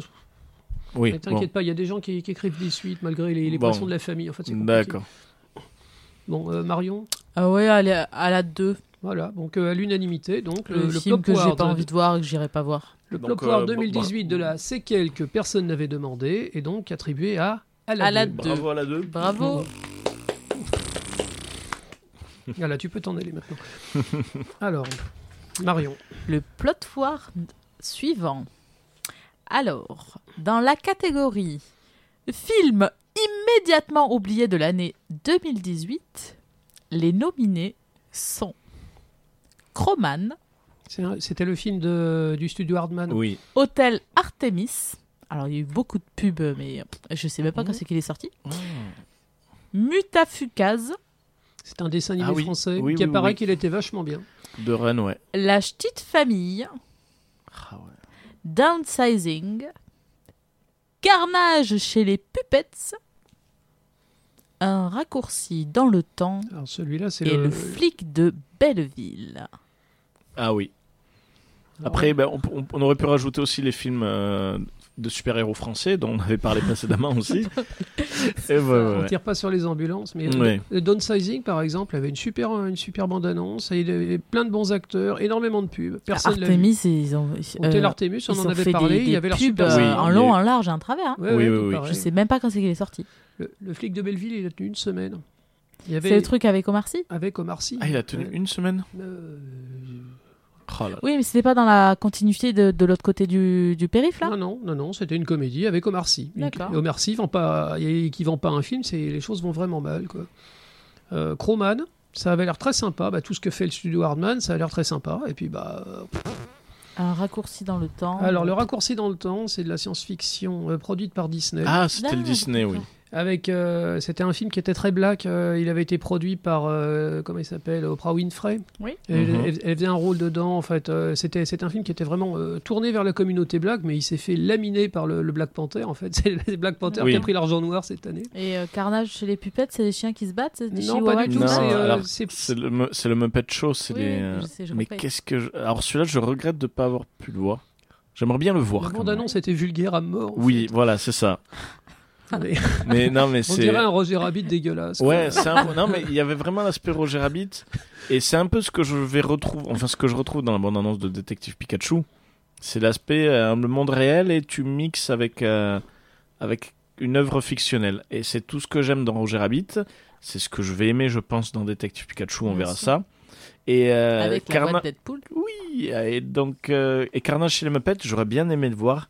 Rien que pour la bande-annonce qui te dit attention, ce film est un film pour n'est pas un film pour les enfants. Et de suite un Muppet qui dit pour 55 je te juste la bite. Rien que ça. Rien que ça, je dis faut que j'aille le voir. Mais je n'ai pas eu l'occasion C'est malheureusement. un film qui a été réalisé par le fils, par Brian Henson en fait, le- un des fils de Jim Henson. D'accord. Donc euh, ça reste quand même triste à dire, mais c'est- ça reste dans la famille des Muppets. D'après ce que j'ai compris, l'autre partie de la famille lui en veut beaucoup d'avoir sorti ça. Et- mais euh, depuis, depuis la mort du père, en fait, c'est c'est Brian Henson, entre autres, qui, qui essaye de faire, euh, de, faire bouillir la, de faire bouillir la marmite et qui fait des expériences à droite à gauche. euh, D'accord. et au moins, il aura essayé. Oui oui oui. Bon, Donc- alors on vote pour le flic de Belleville. Alors, Alors, écoute, euh, oui, parce que alors voilà, on- le film alors là c'est on vote sur le moins le film le, plus film mauvais. Non, Immédiatement disparu. oublié dans l'année. immédiatement disparu parce qu'après moi Hôtel Artemis j'ai vu, j'ai beaucoup aimé. Oui, donc tu l'as Il- pas il- il immédiatement va- oublié. Il- voilà, il va s'oublier, mais euh, je sais que j'ai beaucoup apprécié lorsqu'il passera sur euh, Énergie 12. Euh, oui, parce que c'est le genre de film qui passera sur Énergie 12, ça faut pas. Eh ben, Bah, tu, je. tu m'enlèves toutes mes blagues là. Oh mince, pardon. mais c'est le film que je pourrais dire aux personnes ben, regardez-le, il vaut le coup. Vous allez l'oublier, mais il vaut le coup. Euh, donc, euh, flic, ouais, flic de Belleville. ouais. Ouais, ouais, moi, je, je vote français aussi. Alors, Ah bah, voilà, bah, bravo, donc, le bravo. Plop War 2018, du film immédiatement oublié de l'année, revient au flic de Belleville. Bon, bravo. Alors, Alors, nouvelle catégorie. catégorie suivante. Alors, le Plopward, grand réalisateur en petite forme. Alors, c'est vrai. Donc, grand réalisateur, c'est loupé. Alors quoi. voilà, voilà. Donc le plopwar du grand réalisateur en petite forme, Clint Eastwood avec 15h17 pour Paris, Ron Howard avec Solo, Solo. Brad Bird avec Les Indestructibles 2 et Steven Spielberg avec Ready Player One. Qui était vachement bien, mais c'était pas le meilleur Spielberg, Ouais. très très loin de là. quoi. Non, Ouais, moi ouais, je dirais Solo. Toi tu dis Solo Ouais. Alors Alors, il paraît que le film de, de Clint Renoir Eastwood est, est incompréhensible. oui, Ouais, mais je oui, l'ai pas oui. vu, donc, Alors euh, ça, ouais, apparemment ouais, c'était. euh, Euh, mais je, je vote pour Solo aussi parce qu'on s'est endormi Ouais. quand on a essayé de le voir avec C'est Pupus. ça. Ah bah, des mois, moi, j'aime- je... personne n'a voulu venir me le voir avec moi. J'y suis allée en solo. Ouais. Ouais. Oh, oh, oh. Humour. Humour. Exact. Non, non, mais vraiment. Et quand je- t'es sorti, tu marchais en canard. Ça me fait ça quelquefois. tu sais. Et euh, Non, non, mais vrai, ah, j'ai j'ai pas trouvé exceptionnel, forcément. euh, je m'attendais à la qualité de Rogue One, mhm. puisque le 7 et le 8 ne m'ont pas vraiment convaincu, mais Rogue One était tellement merveilleux Absolument. que je me suis dit, euh, bon, ils vont nous faire une, une, une histoire parallèle, enfin, une histoire, euh, comment on appelle ça, euh, additionnelle. Mhm. Et euh, ça va être de cette qualité-là, et ça n'a pas été au rendez-vous. Après, euh, graphiquement, euh, c'est au rendez-vous. On voit, on voit rien, on voit rien, c'est dans le noir. Ouais, C'est tout le voilà, temps dans le mais, noir. mais le, le- On se rappelle le- qu'on est dans un film Star Wars quand on voit le Millennium Falcon. Oui, oui, non, mais on voit des choses quand même à, Mm. à des moments, mais c'est pas, il y a pas de rythme quoi. Moi, je trouve ça un peu flop. Quoi. Alors après, moi, c'est vrai que Steven Spielberg, pour moi, Ready Player One est vraiment bien. C'est un bon succès, il l'a bien géré. Et surtout, c'est vrai que c'est pas le meilleur Spielberg, Non. mais pour moi, c'est le meilleur Spielberg dans ces derniers. Sachant Mhm. que pour moi, lui, euh, je n'aime plus du tout ce qu'il fait. Tout ce qu'il fait, maintenant, je vois, à part quand il produit, quand il produit, il a quand même l'œil. Mais euh, quand il, maintenant, quand il réalise, le fait qu'il ait noté Steven Spielberg, pour moi, ça, ne vaut ça ne vaut plus rien. Ce n'est plus un gage de qualité. Euh, Ready Player One peut enfin, avec ça, je peux enfin me dire, ben, il a mieux. Voilà, je suis un peu plus en confiance en Oui, voyant du Mais c'est Spielberg. un film qu'il faut voir plusieurs fois si tu veux apprécier l'intégralité euh, des références. Non, mais c'est un film qui... Non, mais tu l'apprécies pas pour ses références. Cinématographiquement parlant, c'est très bien, mais c'est Oui. très loin d'être le meilleur Spielberg. On est d'accord. Il a pas besoin des petits gadgets, des trucs, ou euh, pour, faire, pour être un grand réalisateur. On est d'accord. Ouais. Et euh, Les Indestructibles 2, c'était très bien, mais c'était Oui. pas aussi exceptionnel que le premier, très loin. Alors tu moi, nous as dit plusieurs fois que c'était la, la redite du Oui. premier. Ils utilisaient euh, Après, les mêmes blagues. euh, Visuellement, c'est magnifique, mais ben, maintenant tous les films sont magnifiques. hein. Euh, alors moi, Oui. du coup, je vais voter pour euh, Clint Eastwood euh, parce que c'est le film, c'est un très bon réalisateur qui a fait un film où on ne voit, je vois pas l'intérêt de l'histoire, je vois pas l'intérêt du film. Et euh, là, c'est vrai que euh, apparemment même les gens qui l'ont vu n'ont pas vu l'intérêt. Donc c'est vrai que moi je vote sur lui parce que lui qui faisait quasiment des 100 fautes sur ses films, là, voilà, pour moi c'est son flop. Donc c'est pour moi un grand réalisateur qui a fait vraiment quelque chose de pourri. Donc là, il est en petite forme. Donc moi Clint Eastwood, mais euh, Ron Howard est derrière quand même. Enfin, suit de près. Mais du coup, Ouais. donc on est à deux contre un, donc le plopwar du grand réalisateur en petite forme revient à Ron Howard pour le film Solo. Merci. Bravo. Solo. on, on applaudit le gagnant. Bravo, on applaudit Ron Howard, bravo. Allez, nouvelle catégorie? Ah, la nouvelle catégorie, alors. Donc, on a presque fini, hein, euh, je précise pour les, pour les gens, euh, il nous en reste, euh, on est à la moitié. Ah ouais, donc on a- Alors, le Plopwar 2018 du film le moins popcorn de l'année. Oh Donc, sont nominés Kursk, qui Mhm. parle d'un sous-marin qui s'est abîmé en mer et que tout le monde est mort dedans. C'est ça.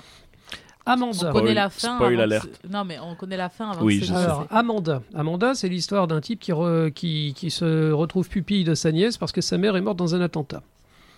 Les Chatouilles, qui parle d'une jeune fille qui a été violée par son père. Oui, c'est ça. Parvana, une enfance en Afghanistan. Oui. Alors ça, je je, j'ai pas, pas, je sais pas ce qu'il y a dedans, mais euh, le mot Afghanistan, ça tout. donne pas envie. Hein, c'est pas très popcorn. Et Climax, Euh, ça parle, ça parle. euh, c'est un film de Gaspard Noé. C'est une expérience visuelle avec une troupe de danse en fait qui prend de la drogue et puis ça se termine, ils, se, ils se tuent les uns les autres.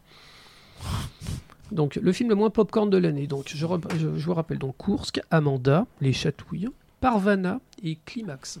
Alors moi, de ce que tu m'as raconté, euh, Climax. Alors moi, c'est là, j'en ai vu aucun. J'ai juste entendu parler de Kursk. Mais euh, là, de ce que tu m'as raconté de l'histoire de Climax, euh, moi Gaspard je signe, Noé, c'est je c'est un- signe pour c'est ça. un réalisateur de l'extrême en fait. hein. Il fait des films dé- déplaisants. C'est lui qui avait fait Irréversible.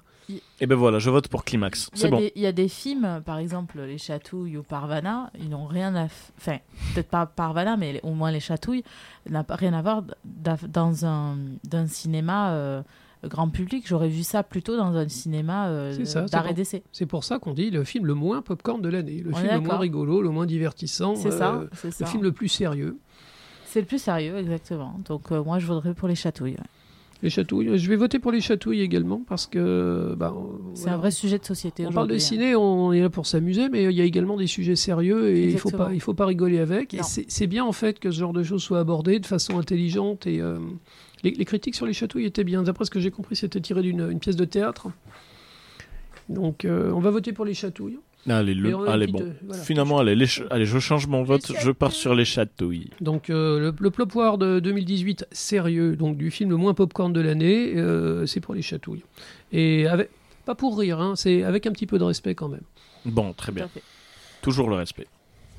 Alors, catégorie suivante.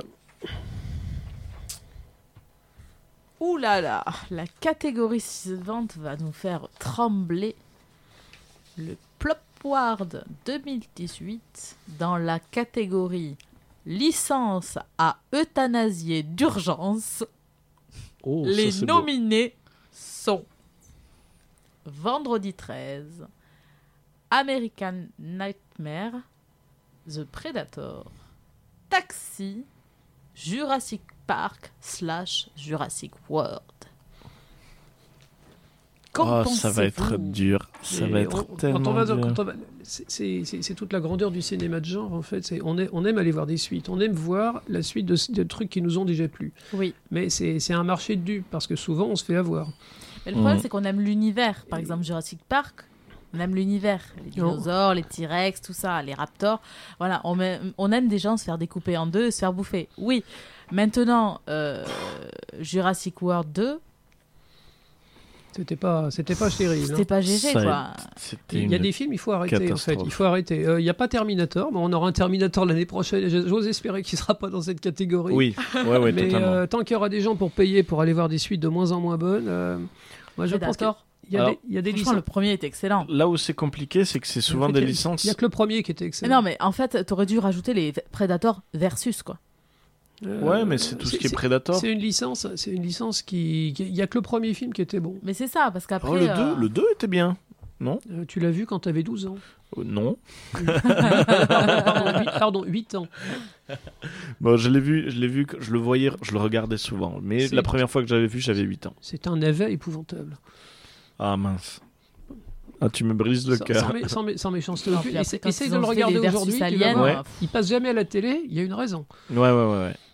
Euh, après. C'est euh, pour ça que t'as des scarifications Exactement, c'est ça. Mm. C'est pour faire. Ouais. Mais euh, alors malheureusement, ça me brise le cœur. C'est, euh, je vais voter moi la licence à euthanasier. C'est euh, Jurassic Park et Jurassic World Ouais. parce que Jurassic Park est un de mes films préférés. Je crois que je dis ça pour tous les films, mais c'est un de mes films préférés. C'est le film que fait. tu apprécies de regarder. Ah, mais enfin, je le classe, mais peut-être pareil. Non, peut-être en, dessous- ça, peut-être c'est en du dessous grand de Roger Rabbit. En fait, il a été un peu. On a, on a tendance à oublier parce qu'à l'époque, on a surtout parlé des effets spéciaux, mais Spielberg, il est à son top dans la réalisation. Mais il est parfait. Jurassic Park, Mais- la musique de John Williams, c'est magique. C'est une merveille. La scène du tyrannosaure est aussi terrifiante que toutes les dents de la mer. Et puis c'est surtout, C'est un film qui c'est est surtout super la réalisation. Et pour moi, ce film est vraiment une, c'est une légende. Il a mangé la chèvre. Mais ouais, non, c'est vraiment, c'est vraiment une légende ce film parce qu'il vieillit tellement bien. Mais oui, complètement. Encore maintenant, quand tu te dis que c'est un film de 93, je crois. 93, Jurassic Park, mais ils utilisaient les animatroniques, ils utilisaient. euh, Il y a un- relativement peu d'images de synthèse en fait il quand le vieillit film. tellement bien. L'histoire est tellement bien, c'est tellement intelligent. Après, c'est tiré d'un livre. Oui, tout à fait. Mais quel bonheur que- Et là, le problème, c'est qu'ils ont fait des suites qui donnaient envie. Euh, les autres, je pense que je les ai aimés, le 2 et le 3, le 3 moins, mais je les ai aimés parce que j'étais enfant et j'étais tellement fan du 1. Mais tu perdais le côté magie. Jurassic World, je vais dire honnêtement, j'ai adoré Jurassic World. Parce que j'ai retrouvé Le 2, il est passé il y a pas longtemps aussi. le 2. Jurassic Park. Ah oui, Et Jurassic World, je me suis régalé. Ça m'a fait plaisir de voir le parc, ça m'a fait plaisir de voir cette ambiance. Et j'ai retrouvé un peu l'âme de Jurassic Park. Voilà, de la modernisation. Euh, moi, j'ai trouvé très bien, sauf la fin où on dirait plus son combat Pokémon. Mais je me suis. Voilà, Pile mais, poil. mais, à, pile poil. mais à part ça, je me suis régalé. Le problème de Jurassic World 2, c'est qu'il part sur le principe de ce que j'ai trouvé bizarre dans le 1, le combat Pokémon. Ben là, ils t'ont fait Digimon. Et en plus, c'est voilà, mais c'est surtout ils t'ont fait un truc. Moi, voilà, le Jurassic World 2 aurait pu être phénoménal, mais euh, il aurait fallu changer le scénario. Et je ne comprends pas les mecs qui ont validé le scénario. Rien que ça part dans le principe, le truc le plus stupide du monde, c'est bah tiens, on va se dire que il y a un volcan dans le parc et, et ben il va il va rentrer en éruption. Ça c'est pour moi inconcevable parce que je suis désolé mais les mecs qui vont faire un parc d'attractions, investir des milliards dans des bases de recherche, dans des parcs d'attractions, ils auraient pu au moins réfléchir sur l'activité Oui, volcanique. Alors de moi je pense aux Japonais fait, qui construisent des centrales nucléaires sur des failles sismiques. Ah non mais ça oui, mais après eux, ils n'ont pas le choix. Euh, Bah, peut-être dans Jurassic Park c'est un peu ça en fait. Oui, Euh, mais c'est- une île océanienne et peut-être c'est- plausible. Moi ce qui m'a dérangé Oui, dans le film j'aurais c'est que j'aurais aimé qu'ils cherchent qu'ils- ou qu'ils expliquent pourquoi. Là, la meilleure scène du film elle est à la moitié du film. Ils auraient dû ils auraient dû inverser. Ils auraient dû faire la maison au début du film Oui, et voilà. la deuxième partie sur l'île et terminer sur une apothéose. Finir sur la. Voilà, alors ça, je suis d'accord, c'est encore un problème de rythme qu'on trouvait dans Solo. Oui. C'est en effet la première moitié quand tu retournes dans le parc qui est détruit. Ça, c'était un truc que j'ai toujours rêvé dans le Jurassic Park 1. J'aurais aimé qu'il retourne dans le parc en ruine. Oui. Là, tu l'as. Cet aspect, c'est tu retournes dans le parc en ruine, c'est trop bien. Mais, Oui, alors quand dans Mais cette première Park 2, scène- mais en fait- ailleurs, en fait. mais ça, ça dure pas longtemps parce qu'ils font tout péter. J'aurais aimé soit que ça dure pendant tout le film, qu'il y ait quelque chose, et en effet, ça aurait dû finir parce que même la fin, enfin, la fin de la première partie est géniale dans l'idée où tu, ça finit avec la mort du, euh, La deuxième extinction des dinosaures. de la deuxième extinction des dinosaures, euh, et surtout avec mince, comment il s'appelle, le brachiosaure. Oui, tout à fait. Le brachiosaure qui meurt au milieu. Et j'ai trouvé ça excellent dans l'idée, c'est le parc ferme, ferme ses portes. Parce que lorsque tu vois Jurassic Park en premier, le tout premier dinosaure que tu vois, c'est le brachiosaure.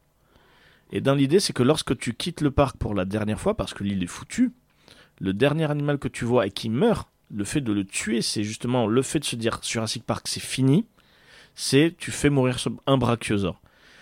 Et là, du coup, tu as la deuxième partie où tu- c'est du n'importe quoi. C'est tellement n'importe quoi que la dernière image de fin qui est partie d'une bonne idée, en fait, Oui. t'en as rien à foutre. T'en as rien à foutre, c'est fini, c'est niqué. Et ce film aurait pu être merveilleux. L'idée était bonne que le parc est en ruine et il faut aller chercher quelque chose là-bas.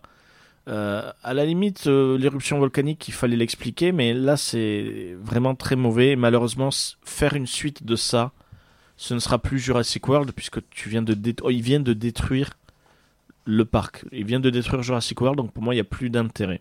Donc euh, malheureusement Jurassic Park. Ils ont, pas... ils ont prévu un 3 Euh, oui, Oui, forcément. Ils avaient prévu une tri. Ouais, Oui, ouais, oui, non, ouais, non, ouais. t'inquiète. euh, il Mais y je, aura- il y je aura veux, toujours je des veux suites. pas en parler. Je veux Donc pas toi, en parler. tu- toi, tu votes pour Jurassic Park. Marion, tu votes pour quoi? Ah, moi j'ai dit que je détestais la... ce taxi. hein.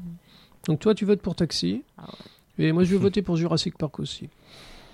Bon, Donc, euh, C'est le voilà. cœur brisé. Donc, le Plopward, le Plopward 2018 de la licence à euthanasier d'urgence. Écoutez-nous, messieurs les Américains, s'il vous plaît, arrêtez de faire des Jurassic Park.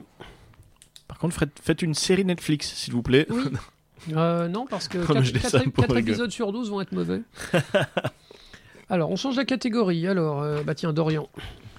Alors, la catégorie Plopward pour le film qui passera l'année prochaine en deuxième partie de soirée sur W9 ou NRJ12. ah oui, je comprends du coup pourquoi. Donc voilà, donc film qui passera l'année prochaine en deuxième partie de soirée sur W9 ou NRJ12. Red Sparrow, Death Wish, Death Wish Rampage, Skycraper, Tomb Raider, La Nonne et En eau trouble. Alors, Euh, attends, en eau trouble, c'était C'était le euh, requin géant. C'était le requin géant. Voilà, bah, celui-là et euh, celui avec euh, Mais je crois que The Rock. tous, tous y sont parfaits. et les deux derniers. Rampage, non, ça va partir en première partie de soirée. Mais les deux autres, The Rock sera deuxième Alors, partie de soirée. alors attends, moi que ce soit moi Tomb Raider première partie de soirée, La Nonne première partie de soirée, En eau trouble première partie de soirée, Skycraper et Rampage non, ouais, en fait non. Après, Euh, Skyscraper, ça avait l'air sympa. hein. Skycraper, ben, moi en fait, je, retourne, je retrouvais un peu l'aspect de Die Hard 1, Piège de cristal, Ouais. Bah, sur le l'idée qu'il y a des, y a des de méchants faire- dans une tour, donc euh, moi Tous- c'est... euh, Tous les films qui ont un budget moyen essayent de refaire Piège de cristal. Il y a que Piège ça. de cristal la qui faille de a- Andreas aussi. hein. Oui. Donc, la euh, deuxième partie allez, de en deuxième partie... Alors, Ou film... film du dimanche. Ou Red Ouais, Sparrow. Red Sparrow avec une actrice connue, mais que tout le monde a. Ouais, le film, qui, n'a qui donnait voir. pas envie. Des Switch, ben, pff, non. Rampage me donnait vraiment pas envie. Euh, moi, c'est vrai que le film qui passera en deuxième soirée, je pense que c'est Tomb Raider. Oula, passera- oh, t'es qui- t'es méchant là. Ouais, ouais. J'ai non, pas mais... aimé Tomb Raider, mais là je trouve que t'es Non, méchant. non, mais je pense qu'ils, surtout que je pense qu'ils vont faire, ils vont passer d'abord les films avec Angelina Jolie. Non, non, en fait, ce qu'ils vont faire, ils vont mettre une semaine en deuxième partie le Tomb Raider, Ouais. et après, ils vont mettre les semaines d'après Tomb Raider avec Angelina Jolie. Donc, euh, Monsieur Énergie 12, si vous nous écoutez. Voilà. Alors, Ou moi, je, vote- moi, W9. je vote pour Red Sparrow en fait, parce que c'est un, grand, c'est un, c'est un film classique euh, avec des pompons et des boum boum et une actrice vaguement connue et que, a priori, comme il n'a pas rapporté d'argent, il, doit- il, il sera pas cher. Ah ouais, pas faux. Ah, j'avais pas calculé comme ça. Ouais, mais moi, j'ai pas. Je... Il est compl- passé complètement inaperçu à mon niveau, donc comment te dire que je ne sais même Bah, pas. ils mettront l'actrice, par- comment elle s'appelle euh, C'est euh, c'est- Mystique. Euh, zut, euh, Jennifer Lawrence. ouais, c'est Jennifer Lawrence, l'actrice principale. Ils Mm. mettent ça. euh, Jennifer Lawrence, elle va tous les tuer. Ouais. Ah oui, mais... d'accord, j'ai compris. Juste après les pubs. c'est ça. C'est ça. Euh, ouais, ça ou en eau trouble. Deuxième partie de En soirée. autre, ah, en autre troupe, je le vois bien passer en première. Et avec Expandable qui suit. King Grising, quoi. C'est ça, ou Transporteur, tu sais. euh. Bon, alors tu, tu votes pour qui, Marion? Eh ben du coup, euh, si on veut départager, il faut que j'en suive un. Donc euh, toi, t'as voté pour Non, non, sinon on met, on trois Oh, ex oh, non, non, et puis on met envoie. trois ex voilà. Sinon, on Ah met non, trois moi je reste sur un eau trouble alors. Donc, Bon. euh, Quand Eh on sait ben, plus voilà. comment traiter le sujet Eh des ben, du requins, coup, faisons alors, un euh, requin plus gros. Ex aequo donc alors, on a en eau trouble, Red Sparrow et et Tomb Tomb Raider. Raider. Très bien. On applaudit les nominés. On applaudit, bravo, bravo. Alors, une... il reste combien Trois? Euh, il en reste trois. Allez. Alors, euh, alors maintenant, le Plopward 2018 hein, du film qui a le meilleur titre de l'année. je m'attends au pire. Alors, une grande respiration, je sais. Alors, les dents, pipi et au lit. Ah oui. How to talk to girls at parties, ce qui veut dire euh, comment parler aux filles euh, quand, euh, durant les soirées. Les frères sisters, les municipaux, ces héros, Dilili à Paris. C'est le chant des Ah oui. municipaux. Alors je trouve que ça c'est euh, Ouais. c'est des films en fait même si tu vas pas les voir t'as envie d'y aller quoi rien que le titre Dilili à Paris ça peut être n'importe quoi bon en l'occurrence c'est un très beau dessin animé de Michel Oslo euh, le, papa de Kirikou bon, les, mu- les municipaux c'est héros tu sais pas de quoi ça parle mais ça a l'air génial en fait jusqu'au moment où tu vois que c'est fait par les chevaliers du ciel Mhm. Eh ben, c'est ça, hein, la série. les frères Sister on en, a, on en a parlé il paraît que c'est un super western réalisé Ouais. par Jacques Audiard C'est ça. Euh, How to Talk to Girls at Parties, ça avait été écrit par Neil Gaiman, qui est mon dieu absolu, qui est un, Ouais. un écrivain britannique génial, euh, mais le titre, est, le titre est excellent. Et Les Dents Pipi et au lit, j'ai aucune idée de ce que c'est, Mais si, j'adore le titre. C'est comme une des séries là qui passe euh, genre euh, scène de ménage, tu vois. Mm. euh, c'est les dents, pipi et. Ouais, mais c'est. Euh, Moi, je vote pour les frères Sister. Les Frères Sister. Ah ouais, le- c'est ah ouais. très bien trouvé. Les frères Sister, c'est super. Comme titre de film de l'année, c'est parfait. Ça veut rien dire. Si, si, ça veut dire plein de trucs en fait. Ça veut Oui, tout oui, dire. Ouais, les frères Sister, ça veut tout et c'est rien si dire. tu sais pas, c'est ouais, c'est très bien. Les frères Sister. Ok, Dorian. Surtout que le film est de qualité apparemment, il faut que j'aille Ouais, le voir. ouais, donc, ouais. euh, Marion Euh... Ouais, Didili à Paris, c'est pas mal aussi. c'est histoire de quoi Tu connais pas Dilly à Paris Lily à Paris Donc c'est un dessin animé en fait qui raconte le, le parcours d'une petite noire en fait à Paris dans le, au début des années 20. D'accord. Et euh, c'est un film avec un message contre le racisme et, euh, et contre le machisme. euh, et c'est un très beau film. Hein, Ouais, les frères Sisters, je suis de rien. Ouais. Les Frères Sister. Ah, je vote aussi pour les Frères Sister. Allez. J'avais eu un vrai coup de cœur. Bravo. Allez, Bon, très, bravo très les bien. frères Ouais. Sister. Alors, on ne connaît pas la carrière du film, mais voilà, ça lui fera un award, le Plopward 2018, du meilleur titre de film de l'année. Et on va leur envoyer un, un colis avec le Plopward. Ils vont bien le prendre, vous pensez ou... Ah bah écoute, euh, moi je, je vais le faire. Je vais les faire, les Plopwards, et je vais les envoyer aux différents, euh, aux différents ayants droit. Alors, euh, Marion. alors, Avant, accroche- avant dernière catégorie. alors accroche-toi, Marion, accroche-toi. Je vais prendre une grande respiration. Ah, et pour moi. Dans la catégorie titre le plus suggestif de l'année, Mhm. les nominés sont Corps étranger, Jusqu'à la garde, First Man, le premier homme sur la Lune, À genoux les gars, Casse-Noisette et les quatre royaumes, Black Panther. Alors, voyons. Alors, il va falloir que tu m'expliques tout ça parce que là, je ne connais pas euh, les deux premiers. Euh, non, je sais pas non plus. J'ai vu qu'ils existaient. Euh, Corps étranger et Jusqu'à la garde, c'est des vrais films, a priori, qui sont pas interdits aux moins de 18 ans. Mhm. Euh, Casse-Noisette, bon, on, on connaît. À genoux, les gars, je sais pas, comédie française. J'ai hésité avec Corps tout le monde étranger, debout. C'est les gars qui se mettent des micro-machines euh, là où on peut pas les retirer J'ai- J'ai hésité avec tout le monde debout, en fait. Ouais. Euh, Oh là là. Mais moi, si je dois voter, en fait, c'est tout simplement First Man, le premier homme sur la Lune. Ouais. Parce que si tu enlèves le R, Oui. de... ça fait tout son sens. Ah, t'es dégoûté. Fistman, le premier homme sur la Lune, là, là, ça veut tout dire. Donc, euh, moi, je vote pour celui-là. Et surtout que c'est euh, par le réalisateur euh, Damien Chazelle qui a fait La La Land. Donc, La je La ne Land. peux que voter pour, euh, pour ce film. Euh, donc moi, ce sera à genoux, les gars. J'avoue que, enfin, je sais pas, sortir un film qui s'appelle comme ça, bon, c'est- c'est courageux. Aujourd'hui surtout. Oui, oui, enfin, ça parle pas de religion, d'après ce que j'ai compris non plus. hein. Donc, moi, je vote pour à genoux, les gars. Alors, à genoux, les gars. Et Marion Ok, je suis à genoux les gars. À genoux, les gars. Bravo. Après, peut-être que Fistman, ça va venir après, hein, tu sais. hein. Ah oui, oui, non, mais Oh c'était pas mal aussi. Ça mais- m'étonnerait pas. hein, voilà.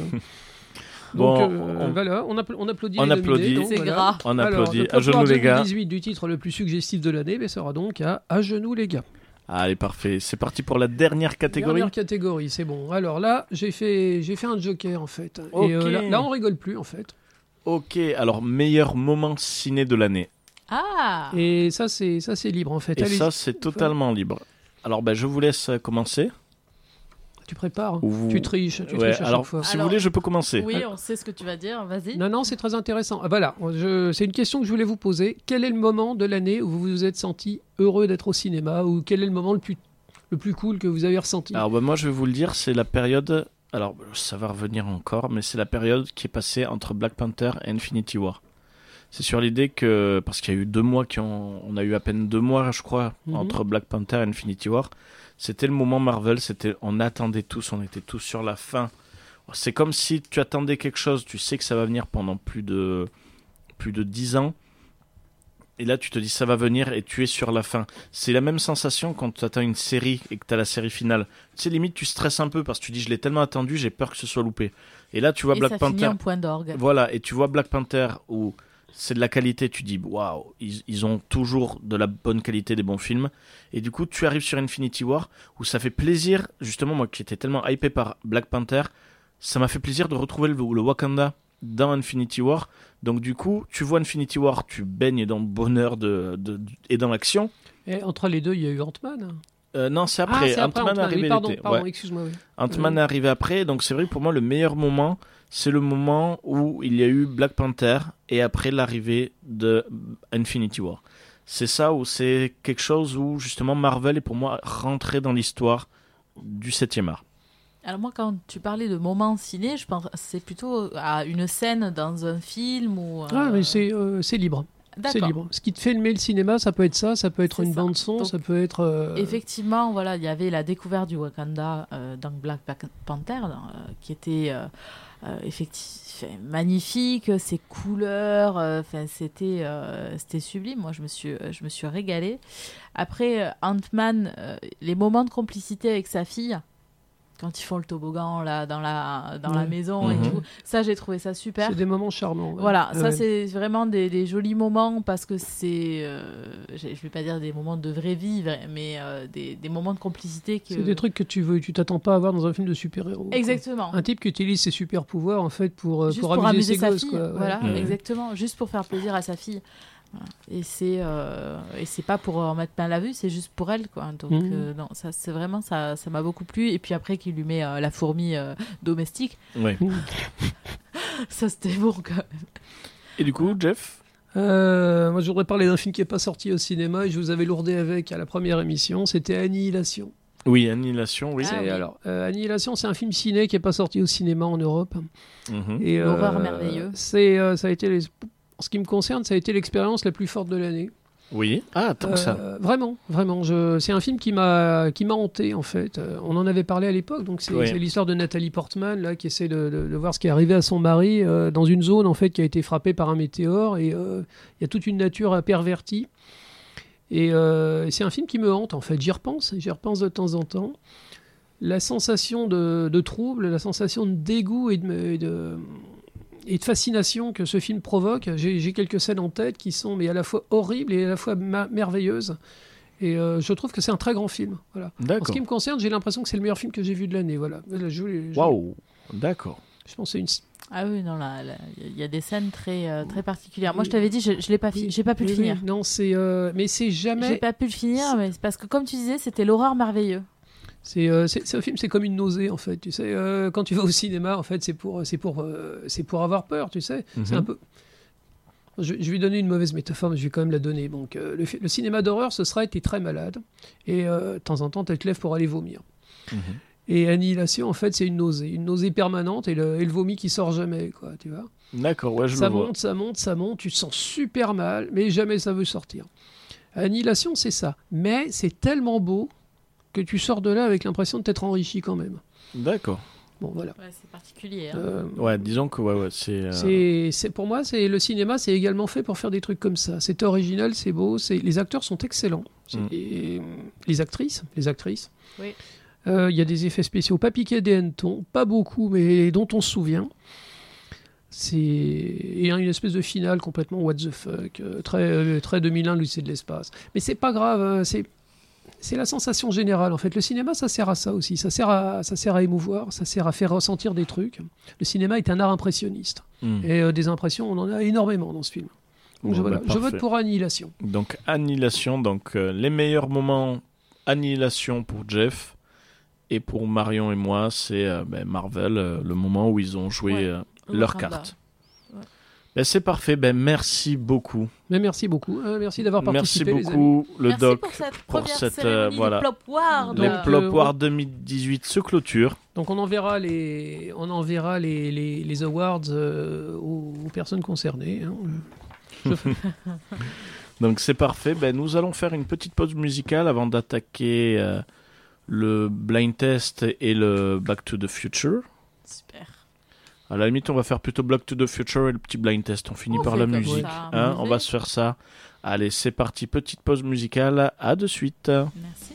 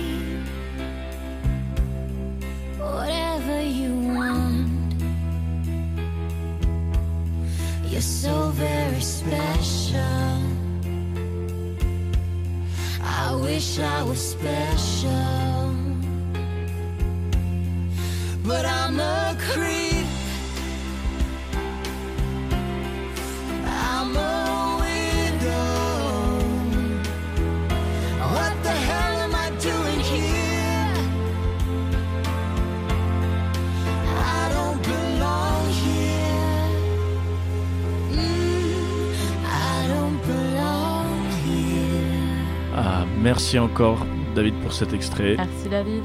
Allez, le retour au grésillement. Voilà, le retour au grésillement, mais c'est pas grave, il y a de la bonne humeur avec, donc ce n'est pas grave. Alors, c'est parti pour Back to the Future. Back to the future. Oh, joli. C'est ça. Ben écoutez, on a eu un, un mois de décembre assez explosif. On est plutôt tranquille. Alors, enfin, je dis ça, on est plutôt tranquille. Euh, là, le, le mois de janvier, ça va être très calme. Mais par contre, quand ça pète, ça pète. C'est ça. C'est ça. Il y a un que programme quand même. hein. il y a quand même un programme. Donc c'est bon, il y a pas mal d'autres films, des oubliables. Voilà, bon, un, ou inoubliable. Je ne dis pas la qualité, mais c'est pas ce qu'on entend plus parler comme Undercover, une histoire vraie, euh, Colette avec Karen Knightley ou même Mule, le nouveau de hum, Clint Eastwood. Ça, Ouais. ça passe un peu inaperçu. Ça passe un peu inaperçu ben, par pas mal de films qui vont sortir, comme ben, le 2 janvier, Bienvenue à Marwen. On- Donc a le pas beaucoup nouveau, parlé. le nouveau Alors, Zemeckis. Voilà, Robert Zemeckis, le réalisateur de Retour vers le futur, justement. Voilà, salaud. T'aurais pu Ça dire. donne envie, ça T'aurais donne pu envie. dire Roger Alors- Rabbit en alors, en fait, ça, donne- ça vraiment envie. Ça donne vraiment envie à la base. Donc c'est alors euh, c'est l'histoire d'un homme qui a été euh, qui a été tabassé et qui est devenu un petit peu handicapé mental à la suite de ça. Et euh, en fait, euh, il est obsédé par la recréation d'un village euh, en miniature. Avec des poupées. Et donc c'est un, mélange entre des, des prises de vue réelles avec le- entre le entre l'homme et, et le procès des- de ses agresseurs et, euh, et, la, et la vie en fait euh, en recréée en image de synthèse de sa petite ville parfaite. Alors le- la bande annonce donne vachement envie. Excuse- Oui. Oui, oui, oui. oui. Ah Non, mais oui, moi, je suis totalement d'accord. Alors la bande annonce donne vachement envie, sauf que le film est sorti aux États-Unis donc euh, il y, a, il y a- il y a une semaine et que les critiques sont unanimes pour dire que c'est un véritable désastre. Et euh, bon, toujours pareil. euh, On n'a les- pas les mêmes goûts peut-être. Hein. alors Ouais, mais après, pour que toutes les critiques soient unanimes. Voilà. euh, Alors ça, c'est- déjà, c'est pas, ça- déjà, brise c'est le pas cœur. terrible. Ensuite, en lisant ces critiques, je me suis vraiment renseigné sur le film et j'ai appris que euh, c'est tiré d'une histoire vraie. mhm. Et là, ça devient limite nauséabond. Parce que euh, c'est tiré d'un documentaire qui a été fait sur un homme qui a vraiment été tabassé par cinq, euh, par cinq sales types hein, et qui a réellement eu des dommages au cerveau et qui réellement recrée une petite ville. Mhm. Et refaire intégralement, c'est l'histoire de cet homme avec un acteur et rajouter de l'image de synthèse et des effets spéciaux. C'est c'est une drôle d'idée. Ouais, c'est un peu avant. Ah ouais? Moi, je sais pas, je trouve. euh, Bon, sauf si ça a été fait avec lui. Je trouve bien que c'est sympa parce que c'est une manière de donner son image à. Enfin, moi, je trouve ça intéressant. Ouais, ouais, c'est à suivre. C'est. Je... je sais pas. Il paraît que le documentaire donc, euh, qui, a, qui a attiré l'attention de Zemeckis sur cette histoire est vachement bien. Donc euh, j'essaierai de retrouver les références et de les, de les mettre sur la, sur la page euh, Facebook du, du podcast. Bon. Moi, j'attendais beaucoup de ce film. Euh, Steve Carell est un, est un très bon acteur, donc c'est un acteur comique, mais qui peut faire passer énormément de choses. Euh, l'image de synthèse à la Zemeckis, bon, maintenant on la connaît bien. On sait que c'est vilain. On sait que l'image de synthèse de son studio, bah, il a tendance à faire des gens qui ressemblent un peu à des zombies. Même Mhm. les poupées, elles n'ont pas l'air vraiment d'être des poupées. Enfin, c'est- mais je me disais que c'était peut-être un parti pris esthétique. Bon, si les critiques américaines flottent, enfin, vont dans un sens qui est plutôt mauvais, on peut vraiment s'attendre au pire. Il n'y a, pas- personne pour, pour aller à contre-courant en disant que c'est un, un grand film euh, pas, pas, compris, pas compris. Donc, euh, je sais pas. C'est dommage. Bon, moi, malheureusement, je vais quand même aller le voir, mais c'est vrai que ça m'a un peu euh, enlevé le feu de voir euh, toutes ces critiques. Je ferai mon avis, mais euh, bon, malheureusement, euh, ça, c'est dommage. Ça m'a coupé l'élan un peu. Donc, euh, bienvenue à Marwen. Donc, euh, bon, allez le voir ou pas. On va peut-être attendre les critiques françaises, peut-être. Je ne sais pas. On verra. On verra ça. On n'a qu'une seule envie, c'est euh, c'est penser que les Américains sont trompés. hein, On a juste à espérer ça. C'est Voilà. ça, ça qui est marrant, c'est que quand les avis sont très positifs, on évite de douter, on se dit ah tiens faut aller le voir. Et quand ils sont négatifs sur un film qu'on attend, on n'a pas envie d'y croire. C'est toujours le même problème en fait. Aller au cinéma, c'est pas seulement payer sa place, c'est également prendre de son temps. Oui. C'est euh, préparer sa soirée, euh, prendre la voiture, aller partager le moment avec d'autres personnes. euh, Tout simplement parce que c'est pas un passe-temps, c'est vraiment une activité d'aller au cinéma. c'est absolument, c'est Mhm. un, c'est un vrai moment. Et il y a rien de pire comme sensation que euh, au bout d'une demi-heure de film de se dire qu'on De a, regarder foutu, sa montre. on a foutu sa soirée en l'air. Ça, c'est dramatique. J'ai payé 10 balles. Qu'est-ce Ouais, que je fais là C'est c'est encore long C'est ça. Alors après, que... bon, autre... Comme quand vous regardez Le Village, par exemple. J'allais dire euh, Suicide Squad. 15 minutes dans Pardon, Suicide. Squad et j'avais mal au cul. Excusez-moi l'expression. Ah, Suicide, Squad, Suicide Squad, c'est le film coupable que j'ai bien aimé. Et le village, euh, j'avais pas envie de le voir. J'avais compris à la bande-annonce. Ouais. J'avais Oui, deviné non, à mais- la bande-annonce. Non mais c'est sûr, oui oui, non, ouais, ça c'est clair. Après, ben un qu'on a, enfin que moi j'attends, je sais pas trop les étincelles que ça va faire. Ou c'est Creed 2.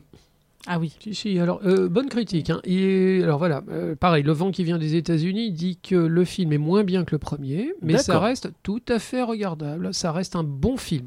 D'accord. film. Parce que le premier était quand même Classique. pas mal. hein. Ouais, le premier était très bon. Moi, c'est vrai J'avais je- très peur du traitement du sujet. J'adore Oui. Rocky.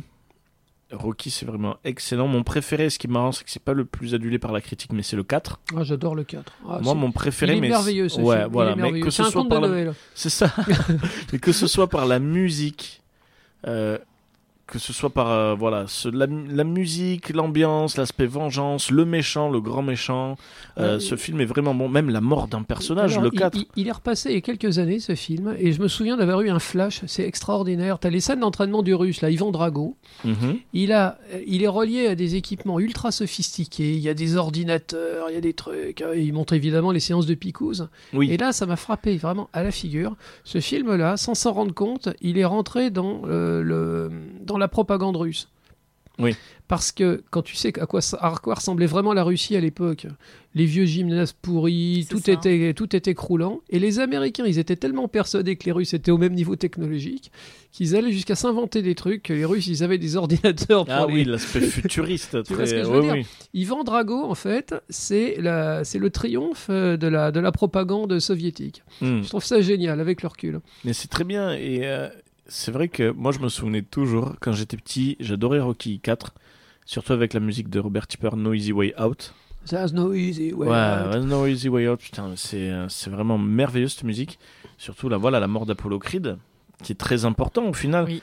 Et je me souviens quand j'étais petit, je regardais, bon, j'avais télé 7 jours et je regardais tous les Rocky avaient au moins euh, 3, 3, 3 sets jusqu'au 4 qui passe à 1 set. Et là je me disais mais c'est horrible parce que c'est mon préféré, les, les autres gens l'ont pas aimé.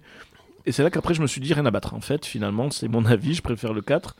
Et là du coup il y a Creed qui est sorti où on se dit t- bon le- on n'a pas parlé de Rocky 5 hein, c'est bizarre après il y a. Balboa euh, qui, qui est sorti qui a beaucoup plus été apprécié Creed on revit le spectre de Rocky 4 parce que tu as vraiment l'aspect euh, le lien entre Rocky et Apollo Creed Complètement.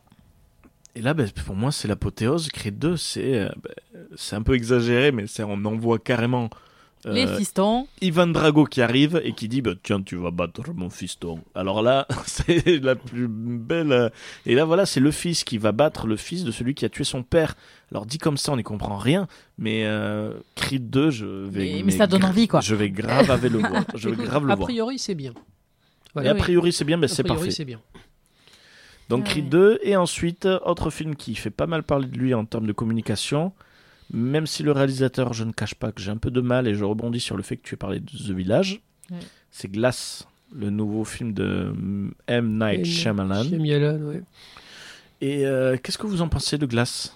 Alors moi, je t'avouerai que Shyamalan, je me suis fait avoir une, une fois de trop, et puis j'ai arrêté de le regarder. oui le Euh, dernier maître de l'air J'ai complètement arrêté de regarder Shyamalan, ça va faire, ça va faire 10 ans. euh, Ouais, le dernier maître de l'air Mais il paraît que ses derniers films sont bien, en fait. Vraiment. oui Euh, je sais pas. alors Je Il a sais pas. détruit le, le dernier maître de l'air. voilà moi c'est vrai que pour moi ça c'est le J'aime tellement la série.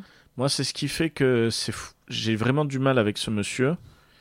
C'est que voilà, il a foutu en l'air le dernier maître de l'air. Ça, c'est c'est pour moi impardonnable. Il a pas, il a pas Voilà. foutu en l'air que ça. Il a, il a produit des séries Oui. télé, des trucs. Il, il a été de plus en plus décevant, en fait. Oui. Et quand on lui reprochait que ses films n'étaient pas terribles, il disait que les gens étaient racistes.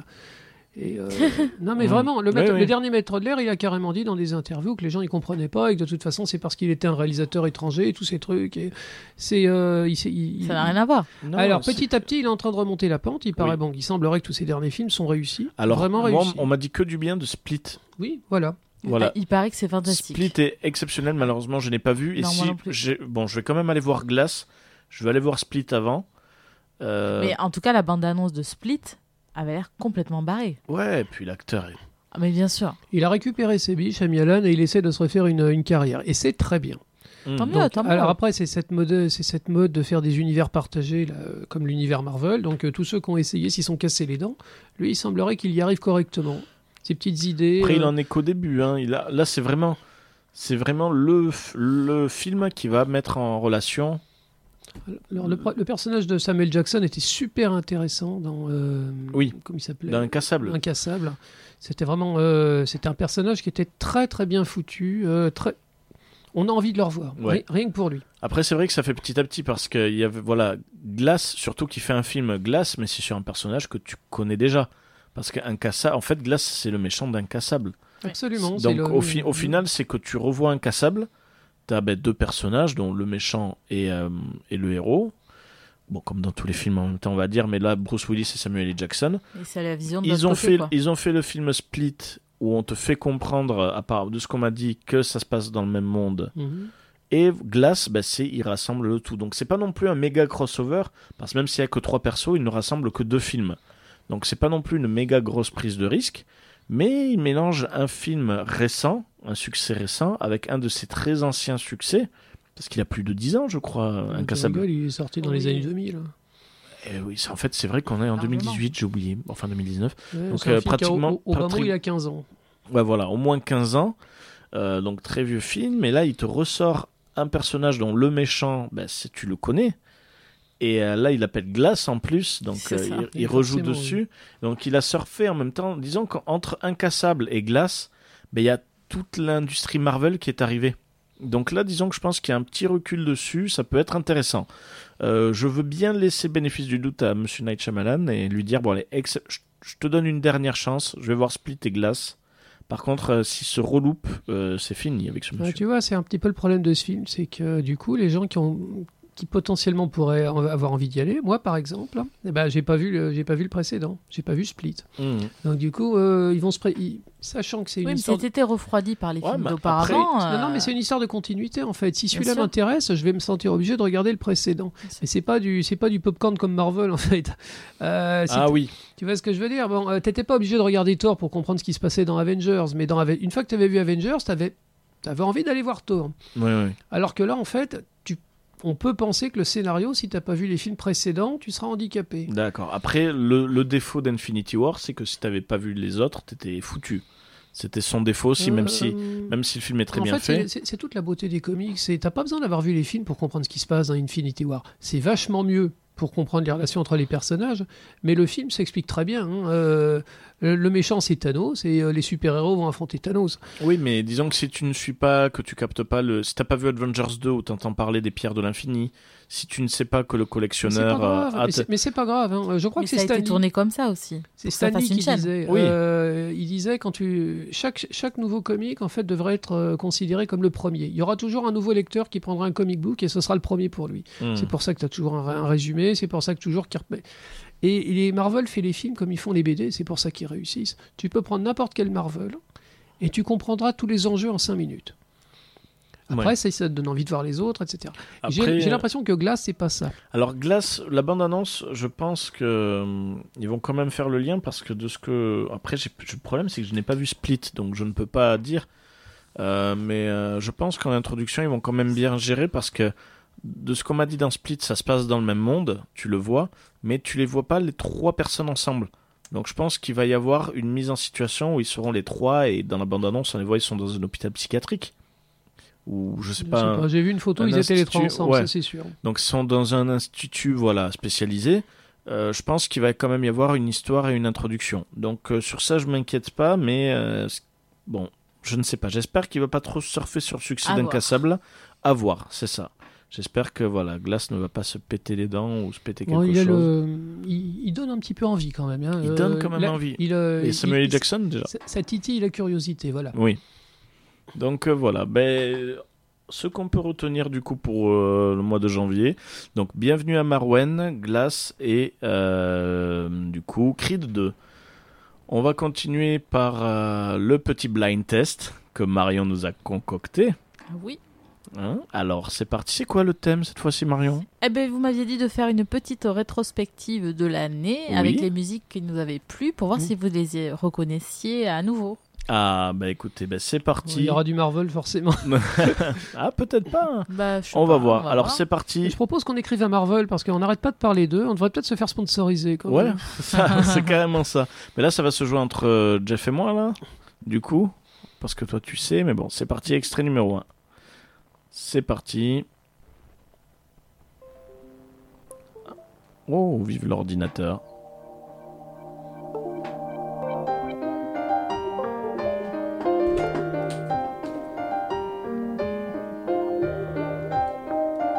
Moi, forcément, euh, c'était à l'époque des animés qu'on parlait de ça. Oui, ça fait, ça fait Miyazaki, je dirais, mais il n'y a pas eu de Miyazaki cette année? Ah, pas du tout. Alors, c'est le générique, le ending même de générique de fin de Naruto. Le premier de Le tout Akeboshi. premier, voilà. Il s'appelle Wind. Je ne peux pas connaître, j'ai jamais vu Naruto. Donc voilà, donc euh, Pardon, exceptionnel. Pardon, je suis, Non, non. je suis inculte. Exceptionnel. C'est parti Mais pour ils l'extrait. font de très très bonne musique. Ouais. Akeboshi a fait plusieurs, euh, plusieurs génériques Non, et vraiment c'est pas mal. hein. Mais tu vois, ça c'est un tel monument. Quand t'as pas vu les, quand t'as pas vu la série au fur et à mesure, c'est c'est titanesque de reprendre un manga comme ça. Il y a combien d'épisodes? Il y en a 300 Alors, euh, c'est Plus. beaucoup plus et euh, c'est pas euh, c'est le pire c'est One Piece. Oui, non, non, ça Ah on a compris. One Piece, Piece, c'est une pas. blague. C'est- Le c'est- pire le c'est- pire c'est One Piece. Mais même si One Piece est vraiment excellent, euh, mais je vous encourage après maintenant le problème j'encourage plus à lire qu'à regarder les animés. Oui. Et à juste écouter la musique. Ou écouter la musique. C'est vrai que si on veut se mettre au manga, je conseille plus euh, maintenant, vu que c'est tellement long de le lire, ça va aller tellement plus vite que de regarder les animés. Parce que les animés, ça va aller trop loin. Surtout que le problème. volumes 56, Ils 57 rajoutent des Euh, épisodes. il y a 70, toujours des- plus de il y a 72, toujours des 72, Non, films. je crois. Naruto. Naruto, ouais. 72. 70. Je crois, ouais, ouais, ouais, il me semble. hein. Euh, il me semble qu'on est vers les 70 et quelques, ouais. Quasiment autant que Dragon Ball. Et euh, au Dragon Ball, c'était 40 et quelques. Ouais, je me souvenais pas. il- je- il me semble- avait plus. il me- je sais non, plus, j'ai peur de dire une bêtise. Et il y a Boruto derrière. Et il y a Boruto qui suit derrière. Après, euh, c'est de la bonne qualité. Le problème, c'est que hum, voilà, je conseille plus de lire les mangas papier maintenant. Les animés, il y a beaucoup de- ce qu'on appelle des épisodes filler. Exactement. C'est euh, voilà, ça va trop vite. Des histoires additionnelles. Des histoires euh, additionnelles où tu passes il y en a, d'une nul, histoire, quoi. tu passes d'une histoire énormissime à il faut aller chercher le chat qui est constipé. Euh, là, tu dis mais il y, a- il y a un souci. Alors je- là, je dis chat constipé, c'est ridicule, mais des fois, je préférerais avoir l'histoire d'un chat constipé, quoi. Donc euh, voilà. Donc si vous voulez vous mettre dans les mangas, euh, lisez plutôt les animes quand c'est non, lisez plutôt les animes. Les- Lisez plutôt les Le- mangas le, plutôt que cycle les de animes. reproduction des animaux, Voilà. des insectes de Chino. Voilà, oui, voilà. Ah non mais pff, non mais ça, c'est- non mais c'est clair. Mais ils en ont fait quatre épisodes en plus Oui. de ce truc. Mais c'est du n'importe quoi. Donc euh, lisez plutôt le manga ou si vous voulez vous faire un anime, euh, je vous invite à, à regarder Full Metal Alchemist Brotherhood parce que là, Brotherhood. ils respectent vraiment le manga. Pas le film, hein, par contre. Euh, non, pas le film. On, a- on avait compris. S'il vous plaît. warning, Pas le film. warning. Ou sinon, écoutez les musiques, c'est vraiment de la bonne qualité. C'est parti pour l'extrait numéro 2.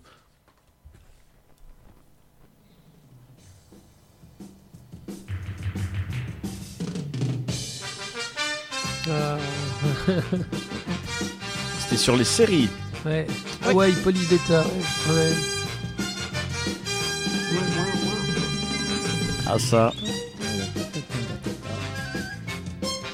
Ou le remake, c'est enfin le remake. Hawaii Hawaii Five-O. Oh oh oh, bah dis donc. Ah ouais. on- C'était le titre américain, Ah, Hawaii a- 5-0. ah, on Voilà, vous a. Avec euh, le, Dan euh, Williams, qui la est moitié joué des par acteurs de Lost. euh, Scott Kahn, qui est le, le fils du, du gars qui fait le parrain. Ah ouais ouais ouais. Ah vous êtes à fond, c'est bien. Et c'est vrai que- qu'ils utilisent la même qui est un peu plus modernisée, mais Ouais, tu voilà. reconnais. euh, Mais ça fait plaisir, ouais. Donc c'est parti pour l'extrait numéro 5. Let's go. 3. Trois. Euh, j'ai- sur- non, mais Oui. Pardon, oui, oui, extrait numéro 3, pardon.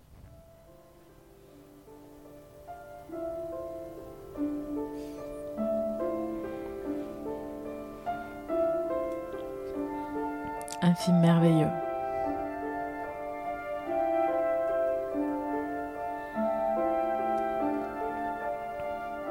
Oh, on a dit qu'on se ferait une soirée spéciale. Ça, c'est un Harry Potter ou Blade alors Zut alors. Alors là, je l'ai plus. Sixième sens. Ah oui. On a dit qu'on se ferait une soirée spéciale. C'est qui qui a écrit cette musique? Pas John Williams. Non, non, c'est pas. Ouais, pas- Alors ça, je sais Euh, pas du tout. Newton Award peut-être? Ouais, peut-être. Je sais pas. Mais c'est vraiment joli. Ouais, la musique est très Ah oui, mais c'est vrai petites que- dissonances qui Le, sont si- le sixième merveilleuses. sens, c'est pas le film. On, on- on a déjà dû en parler, mais c'est pas le film dont tu te souviens de la musique, tu te souviens des images. Mais on en avait parlé sixième sens. On avait dit qu'on se le ferait parce que je ne l'avais pas vu. C'est ça. Et euh, donc je l'ai toujours pas vu. et en Entre-temps, effet, tu t'es euh, fait spoiler. ouais, ouf, mais ça bien sûr. Ça, j'ai même, je me suis fait spoiler. Enfin, je l'avais déjà vu, mais euh, je me souviens de l'épisode de Scrubs où euh, il regarde sixième sens et il le spoil à la fin. Enfin, il le spoil. euh, c'est, c'est un mythe. Le spoil de sixième sens, c'est un personnage à lui tout seul. Donc, euh, donc à voir. Même si je suis spoilé, vous m'avez encouragé à le voir quand même. Ah oui, c'est- faut- c'est un, c'est un très très beau film. donc. Donc voilà. Donc j'irai le voir. C'est parti pour l'extrait numéro 4.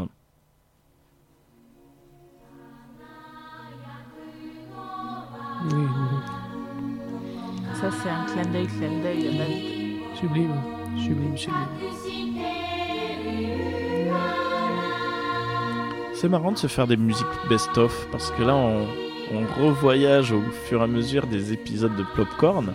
Ah, mais avec Joe Hisaishi, de toute façon, c'est. euh, On n'est plus en France, quoi. Et cet extrait, c'est vrai, particulièrement joli. Donc la Piota La putain, ouais. Ouais, ça c'est la classe. Magnifique. Ça, fait toujours film, plaisir. C'est pas mon préféré de, de Miyazaki. Je trouve que c'est le seul Miyazaki où il y a un vrai méchant. Hmm. Euh, mais limite, il lui manque plus que la moustache, tu sais. euh, c'est un petit peu dommage. C'est le seul film qui manque vraiment de, de, de finesse dans ses. Dans les... les enfants sont parfaits. euh, la, la grand-mère, euh, la grand-mère et, le, le- le gang euh, avec les libellules, là, ça rend vachement bien. Mais le méchant est juste méchant. Hmm. Et de la part de Miyazaki, je trouve ça, je trouve ça, euh, je sais pas, c'est c'est plat, c'est plat. Dans- Ouais. Mais euh, vi- ouais. visuellement, c'est un enchantement. c'est vrai que voilà, ça fait plaisir. Et puis la musique, t'as toujours la patte, la patte de la musique. Donc même si l'histoire on aime ou on n'aime pas, tu sais que la musique tu vas apprécier. Donc c'est vrai que ça fait plaisir. Merci encore pour cet extrait. Ça fait toujours plaisir de réécouter ça. Ça Et maintenant, oreilles, ouais. nous allons suivre avec l'extrait numéro 5.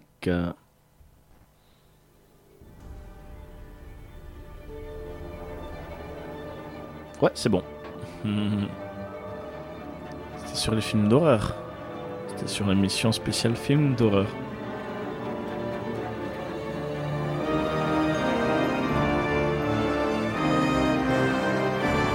C'est bien, qu'on en a parlé, je l'ai sur le bout de la langue, je me souviens plus. C'est vrai Ouais. Danny Elfman, Sleepy Hollow. Sleepy Hollow. Sleepy Hollow, voilà. Ah ouais, donc c'était, on l'avait fait lors de l'émission de Chocotte. Je suis De- toujours aussi l'émission mauvais, Chocotte, hein. Ouais. oui, oui. L'émission Chocotte et euh, ah non Sleepy Hollow, euh, C'est, musique très très bien. Voilà, très belle ambiance musicale sur ce film. euh, Ah ouais, totalement. Donc maintenant, extrait numéro 6. C'était juste avant qu'il passe à la, la musique moderne. euh, Oui, c'est vrai. Danny Elfman, depuis qu'il fait. bah, il avait fait la musique du premier Spider-Man de Sam Raimi, et tu Mm. sors de là, Oui. t'as un- t'es incapable de fredonner quoi que ce soit. Mm. Et euh, il fait de la musique très intelligente, il fait de la musique très. C'est devenu un très grand musicien, mais euh, c'est plus. Il, il compose avec sa tête, il compose plus avec son cœur, si tu veux. Ouais. Il a fait la Mais il musique fait de très bons accompagnements, mais fait pas de thème. et il a arrêté en fait. Euh, Voilà. Peut-être qu'on lui a reproché et que bah, du coup bah, il a fermé la, il a fermé la boutique et c'est super triste. Il a fait la musique de Mission Impossible, le premier de Brian de Ah Palma. Et c'est pareil, c'est euh, t'as beau savoir que c'est lui qui a fait ça, mais c'est c'est un, ça- c'est- il fait de la musique d'accompagnement maintenant. C'est peut-être qu'il ne doit pas être dissocié de euh, Tim Burton pour que Danny Elfman soit vraiment Danny Elfman au final. Je sais pas. Quoi qu'après, ah, c'est lui qui a fait Alice- la, la BO de Alice? je sais pas. Je- je- je- je- Il me semble, je crois que oui, Je peux et pas m'en quand même souvenir pas mal. d'Alice. Bah, Alice n'est pas terrible, la musique est très bien, le film n'est pas exceptionnel, j'ai préféré le 2 bizarrement.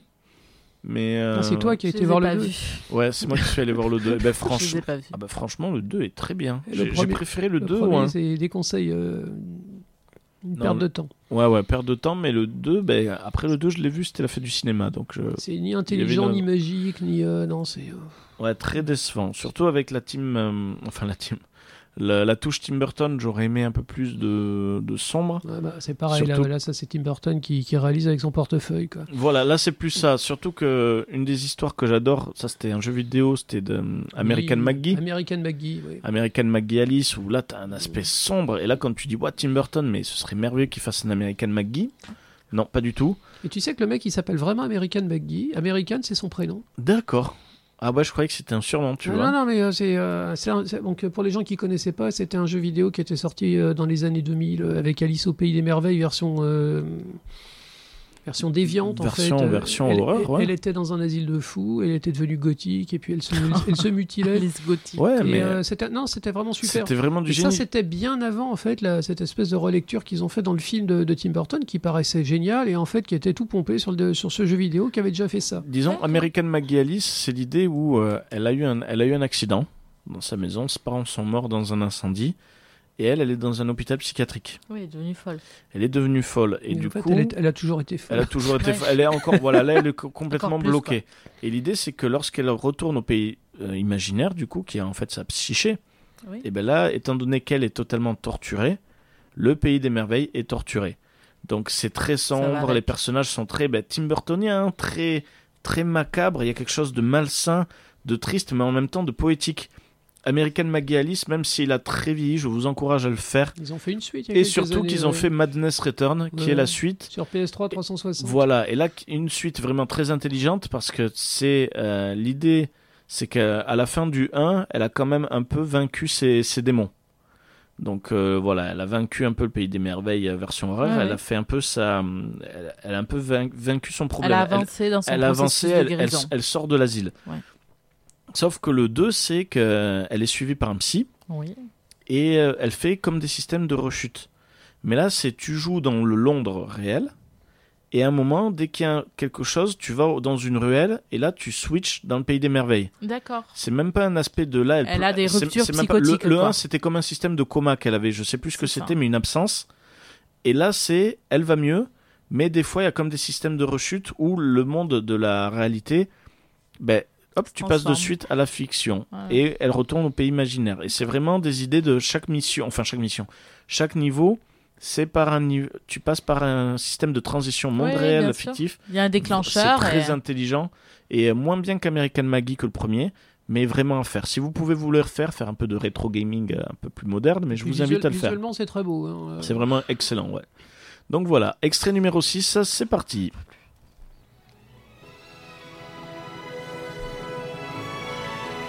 Hop, encore du Miyazaki. Ça, c'est spécial pour toi. Et tu l'as pas trouvé l'autre fois.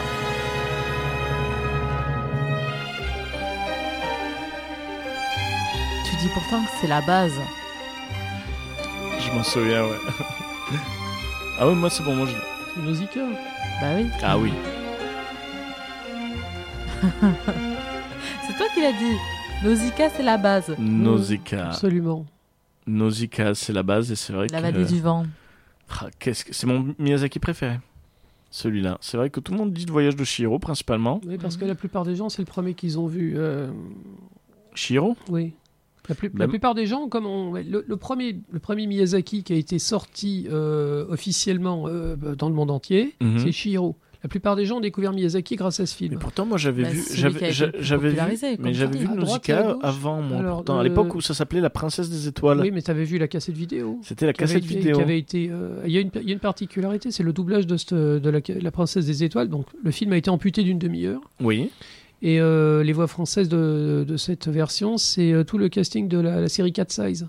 D'accord. C'est exactement les mêmes, euh, tous- les comédiens de doublage en fait. Ok. Moi, J'aime j'aime beaucoup cette version, mais bon, euh, c'est- elle n'est pas, elle est pas canon, disons, parce Oui, que oui, les- oui. le film a été mutilé. Ouais, c'est sûr. Mais je me souviens à l'époque, ça s'appelait voilà la Princesse des Étoiles. Mhm. Et Alors, euh, à c'est le droite et à premier gauche, que a- j'avais euh, découvert. Canal Plus avait sorti euh, Porco Rosso. Ils avaient acheté Oui. les droits, ils l'avaient sorti. Ah. Euh, à droite et à gauche, il était passé dans les cinémas d'arrêt d'essai. Mais euh, quand le studio Ghibli a été racheté par Disney, Disney a sorti tous les films du studio Ghibli. Mais pas dans, le- pas dans le même ordre. Ils ont commencé par la dernière production, donc, euh, qui était euh, La Princesse Mononoke. Oui. Mais c'était un peu expérimental. C'est vraiment le voyage de Chihiro, en fait, qui a fait Qui le, marqué, le oui. carton mondial. Quoi. Oui, oui, c'est sûr. Et pourtant, je sais pas si je préfère pas Mononoke, moi. En musique. Euh, moi, mon favori absolu, c'est Totoro. hein, c'est pas original. Euh, Totoro et en deuxième partie Porco Rosso. Porco Rosso, c'est un chef-d'œuvre. est. C'est un chef-d'œuvre qui est M- puissant. Même la VF, Euh, la VF est très bonne. je il est merveilleux ce film, vraiment. Et c'est la- c'est l'époque où Miyazaki faisait pas des films qui duraient deux heures. Donc Mm. euh, le film, il va droit au but.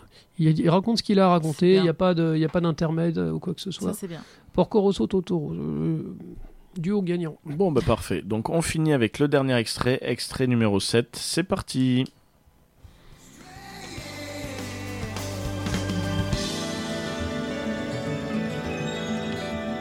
Plus, vous n'aviez pas trouvé. Et tu vois, on apprend rien.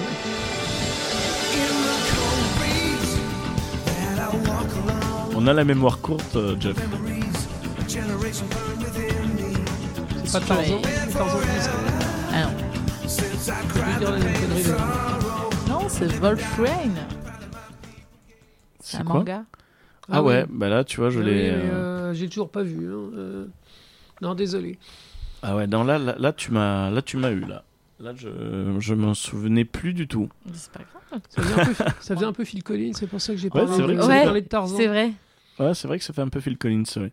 Donc voilà, bah, c'est fini avec ce blind Bon, test. bah, ça, a été, ça a été un désastre. Non, voilà, Pardon, ouais, c'est vrai. Pardon, nous ne sommes pas, nous ne sommes pas dignes. voilà, on est à Pas chier, grave, on ça n'est nous- pas digne. Ça nous a permis de réécouter des petits extraits. Ouais, c'est clair. Et euh, tiens, d'ailleurs, le on est on n'est pas digne, on en avait parlé lors de l'émission spéciale euh, Good Morning England, Absolument. où on disait, euh, là, on avait parlé de Wayne's World, on disait qu'on utilisait tout le temps ça, ben voilà, on l'a réutilisé.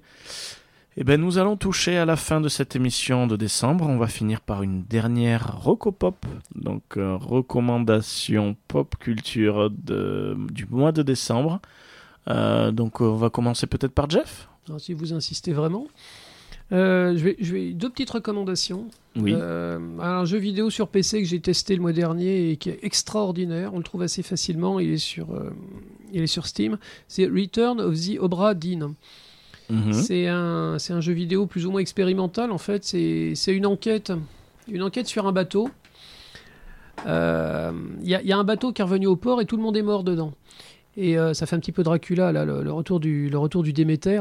Ouais. Alors, j'ai- déjà, le, le concept est sympa. Et en fait, l'idée, c'est un, un jeu qui, est- qui a été développé pour ressembler au jeu d'aventure des années 80 sur les vieux ordinateurs. Donc, euh, le jeu, il est en noir et en blanc. C'est euh, tout en contraste, que du noir et que du blanc. Bon, c'est un jeu en 3D, on peut se déplacer en 3D à l'intérieur du bateau. hein, et l'idée, c'est on, on mène l'enquête. On a, on a un journal de bord avec les noms de tout l'équipage. Et on retrouve on, peut, on peut traverser le temps pour voir comment les gens sont morts, les uns derrière les autres. Et par rapport, au, par rapport aux scènes, alors la première scène, le premier cadavre qu'on trouve, en fait, c'est le, cadavre du capitaine. On voit que le capitaine a été tué. Alors le capitaine, on sait qui c'est. Il a les galons, on voit, on entend. Donc, euh, on est muni d'un objet magique qui permet de remonter dans le temps. Donc, on peut voir les scènes où les gens, les gens sont morts, Mhm. mais euh, les scènes sont figées. C'est un peu comme des, c'est un peu comme des photographies euh, en trois dimensions. Et le jeu, en fait, est une succession. Donc, de, on, se, on se- on se promène à travers le bateau, on trouve de nouvelles scènes. Il y a une quarantaine de scènes comme ça. Et à partir de là, d'après ce qu'on, d'après ce qu'on sait sur le, le livre de l'équipage, en fait, il faut retrouver les noms de toutes les tous les marins et comment, et comment ils sont morts. Comment ils sont morts Et c'est super intéressant. C'est super Ça travaille dans le intéressant. Et euh, par exemple, certains marins, on les reconnaît. Je me souviens, très- il y en a un, qui- on, on l'entend parler. euh, Attention, capitaine, il a un accent très fort. Et je me suis dit, oh, ça, c'est un accent écossais. Et il n'y a qu'un seul écossais sur le bateau. Voilà, lui, je l'ai trouvé. Euh, le médecin de bord, le médecin de bord, on le retrouve parce qu'il est dans une position où il est en train de soigner quelqu'un, tu vois. Bon, mais c'est alors ça, ça va dans le sens inverse en fait. Le capitaine, c'est immédiatement est reconnaissable, puis on reconnaît les, gradés, puis on reconnaît les personnages un peu, le charpentier, on le, retrouve, etc. Et petit à petit, l'enquête devient passionnante quand on essaie de s'intéresser aux gabiers, par exemple. Je connaissais pas le terme de gabier, donc c'est les, c'est les hommes d'équipage qui allaient sur les voiles. Euh, c'est brillant. C'est brillant, littéralement brillant. Et l'histoire, en fait, qu'on reconstitue par petits bouts comme ça, on comprend comment ils sont morts, on comprend ce qui est arrivé au bateau. Il y a des touches de fantastique. C'est génial. Ça s'appelle Return of the Obra Dinn. Bon, c'est assez connu. hein. Il a fait le buzz euh, pour les ben, jeux vidéo Ça indépendants. m'a vraiment donné envie. Tu, il est gratuit ou payant? Non, il est pas, il est pas gratuit. Euh, mais Il n'est pas très cher et Mhm. c'est c'est une expérience que je souhaite à tout le monde de, de tester. Il y a quelques musiques qui sont. Qui, ça fait penser à, un- ça fait penser à un court métrage qu'on verrait sur Arte, tu sais. C'est très très intelligent, ça m'a énormément plu, voilà. Et la deuxième chose, pour les pour les vacances de, de Noël, ils ont ils ont réédité euh, la Ligue des Gentlemen Extraordinaires d'Alan Moore en BD. Mmh. Donc ça c'est un grand classique. Euh, il est sorti en beau, un bon gros bouquin. Euh, c'est une super BD. C'est absolument génial. C'est super intelligent. Euh, les graphismes sont un peu particuliers. Le, donc le, le dessinateur il est un peu punk rock. euh, mais euh, c'est un véritable régal à lire. C'est une merveille graphique. C'est de la vraie de la vraie littérature. Absolument pas comme le film qui était très marrant mais complètement débile. Mhm. La Ligue des Gentlemen Extraordinaires, donc premier tome de, de Alan Moore et Kevin O'Neill. Euh, voilà, je conseille à tout le monde de s'y mettre. D'accord, ouais. Donc euh, c'est vrai que c'est marrant sur le film parce que moi j'avais connu ce film, La Ligue des Gentlemen Extraordinaires. Enfin non, j'avais connu la licence par euh, le film. Oui, bien sûr. pas Oui, par la ça. BD. Bien sûr, comme tout le monde. Et j'avais vraiment aimé ce. J'avais vraiment, ouais. vraiment adoré, ouais. Et la BD, euh, ouais, donc ils ont refait une Ah oui, réédition, non, je ne savais C'est un pas. monument, la BD. C'est un monument. Et ils ont refait une réédition, c'est bon à savoir Ouais, ça. Parce qu'en fait, Alan Moore, il a adapté les personnages exactement comme ils ont été écrits à la base. Donc, euh, il y a l'homme invisible, mais l'homme invisible, dans le, dans, dans le, dans le livre de, de Herbert George Wells, c'est un malade. Il, le mec, il est fou. Ok. Et euh, au bout d'un certain temps, tu te rends compte que le mec, eh ben, il est pas bien dans sa tête. Quoi. Euh, Ah ouais. voilà. Donc ça c'est cool, ouais. Donc euh, ben, la Ligue des Gentlemen Extraordinaires, BD, ben, assure, faut que je regarde. Oui. Et euh, moi, ma ça va être un jeu qui est sorti en décembre sur Switch. Super Smash Bros Ultimate. Donc bon, je vais pas en parler longtemps, c'est juste que c'est ça fait vraiment plaisir de voir un, jeu comme ça qui est à la fois technique, on l'attendait, et à la fois c'est un grand coup de cœur sur l'univers du jeu vidéo, surtout Nintendo, mais pas que, parce que c'est ça qui m'avait vraiment fait plaisir, c'est que c'est un gros coup d'amour, un, un vrai clin d'œil, c'est vraiment, un- c'est vraiment de l'amour pour toutes les licences. Donc bon, ils vont pas sortir toutes les licences Sony et tout ça, mais t'as du Nintendo. Maintenant, tu retrouves pas mal de Metal Gear parce qu'il y a Snake. Donc a des personnages de quand tu fais ouais. voilà, quand tu débloques des esprits, c'est vrai que il est tellement riche ce jeu. Donc euh, je vais dire voilà, euh, Super Smash Bros Ultimate en recommandation parce que il tient bien son nom. Les C'est vraiment personnages de Castlevania, ils sont grandioses. voilà. Grandioses. Après moi, je n'aime pas les jouer. Techniquement, moi je Oui, non, non, ils sont difficiles à jouer. Euh, Moi, mais j'apprécie pas de les jouer. Castlevania, les, les remakes, les, les, les les remixes de musique. puis les musiques, t'as plus de 28 heures de musique Ouais, ouais. que tu peux écouter. euh, enfin, c'est, il tient bien son nom. Il s'appelle Super Smash Bros Ultimate. C'est vrai, c'est la forme ultime de Super Smash Bros. Et voilà, donc après une petite recommandation locale pour dire qu'il y a une communauté paloise Smash Soko, Sm- Sm- Choco Smash. Choco Smash, voilà. Choco Smash 64, donc qui a été créé et euh, voilà, qui va organiser pas mal de tournois et d'animations. faut juste aller au Meltdown pour les rencontrer. hein. Voilà, Meltdown. Après, il y aura d'autres événements dans d'autres endroits. Euh, mais bon, n'hésitez pas à regarder sur Facebook, donc Choco Smash. Et Choco Smash 64. Et donc, ma recommandation, c'est Super Smash Bros. Ultimate. On a cru comprendre. Voilà. Marion, c'est à toi. Euh, moi, j'ai deux films à vous recommander que j'ai vus sur euh, notre Netflix national, euh, international. Alors, en fait, il faut que Marvel et Netflix, on va demander un partenariat, je pense. Ouais, c'est ça. On va demander quelque chose. Ça, ça ça- ça a marché, mais euh, depuis que Disney euh, a, pris, a pris son indépendance de Netflix, Ça, ça va être dur. Ça n'arrivera plus. hein. Donc il y a un premier film qui euh, est un film, on va dire, peut-être d'amitié ou je sais pas comment on peut dire ça, qui est sur un... euh, Le secret de Mountain? Euh, non, qui s'appelle AXL, Mhm. qui est sur un espèce de chien robot méca produit de l'armée pour en faire des super soldats sur le terrain et qui en fait perd la boule, s'échappe et tombe sur un petit ado. Un ado, quoi. Et en fait, euh, il se lie d'amitié avec cette espèce de robot euh, super. Hein C'est Short Circuit. Je sais pas, Tu connais pas Short Circuit c'est C'est possible. un film des années 85, c'est exactement le même scénario, sauf que c'est pas un chien robot, c'est juste un robot. voilà, bah là, c'est un chien robot. Voilà, très bien. Euh, ça passe très bien. euh, on pose le cerveau, il n'y a pas de souci. Voilà. Deuxième film, c'est Mowgli, Mmh, Mowgli. qui est Mhm. sorti et qui est très très joli. Donc c'est le, c'est film d'Andy Serkis. régalée. Et Voilà, Andy Serkis. Andy Serkis avec plein de voix connues en VO. Il y a, Ouais, il y a vraiment, Benedict euh, Cumberbatch. Je euh, me suis, euh, je me suis régalée. Euh, T'avais vu le, le, le Mowgli réaliste de Disney Euh, Le livre de la jungle réaliste de Disney De John Favreau Ouais, de Ouais, John qui est très bon. Tu, l'as- tu les as pas vus les deux? Alors, j'en ai vu qu'un. Donc t'as vu, as vu celui d'Andy Serkis Le dernier, voilà. Ouais, d'accord. Est-ce Ah, que tu as vu le livre de la jungle C'était pour comparer en De fait. Disney Ouais, de Disney. Oui, bien sûr. Le, non, mais pas le, pas le film d'animation, le film euh, live qui est sorti il y a deux ans. Euh, Il a été réalisé par John Favreau, qui est le réalisateur d'Iron Man, C'est possible. Je et qui va réaliser Le Roi Lion, je crois. C'est lui, Bah, non euh, Non Bah oui, c'est lui. C'est lui qui s'en ouais, occupe. ouais. purée. Ouais, ouais, voilà, donc c'est pour ça que bon, on manque confiance. Donc, Ouais. euh, ben, Mowgli alors. Ouais, je me suis régalée, vraiment. euh, très sympa. D'accord. Un bon moment. D'accord. Et là, ben, une petite recommandation faite de dernière minute. On en a parlé il n'y a pas plus tard que ben, avant l'émission. Euh, je sais pas si vous suivez Black Mirror. tant Ah, parle de le fameux épisode. Ah ouais, apparemment il est sorti. Et on me dit que c'est une bombe. Euh, Là, les gens, enfin, ils ont, on m'en a parlé. euh, ben, c'est l'ancienne présidente de Radio Campus qui m'en a parlé. Et apparemment, c'est une bombe. Alors, c'est un épisode en fait qui est un hommage aux jeux vidéo des années 80. Euh, ça s'appelle Bandersnatch parce que Bandersnatch, c'était le nom d'un jeu qui a, été produit dans les années 80, qui devait être le meilleur jeu d'aventure de tous les temps euh, sur les ordinateurs de l'époque. Donc là, je vous parle, c'était des Commodore 64, des trucs euh, à avec des gros carrés. Et en fait, le jeu, bah, il- ils ont fait plein de pubs et il est jamais sorti. Et c'est resté culte en fait dans la mémoire des petits Anglais en fait qui ont grandi et qui ont notre âge maintenant. Ils se souviennent de Bandersnatch comme étant la grosse poudre aux yeux, quoi. Et cet épisode de, Black Mirror, ça parle du monde des jeux vidéo et il s'appelle Bandersnatch. Et il y a même une apparition, d'après ce que j'ai compris, d'un programmeur euh, cultissime qui s'appelle Jeff Minter, D'accord. qui est un, euh, c'est un gourou, c'est un, un type, euh, il, il élève des, il élève des moutons, il fume du shit, il fait des jeux psychédéliques depuis 35 ans. Et il paraît qu'il fait une apparition dedans. Donc ce jeu-là, pour, pour les Britanniques, c'est du génie absolu. C'est Mm. l'hommage à absolument toute leur culture euh, vidéoludique euh, des, de l'époque euh, pré-arrivée des consoles euh, japonaises. Quoi. Et euh, connaissant Black Mirror, j'imagine que le reste de l'épisode doit être faramineux. Ouais. Et Donc, Il y a une particularité. Bandersnatch est le premier épisode de l'histoire de la télé qui est interactif. voilà.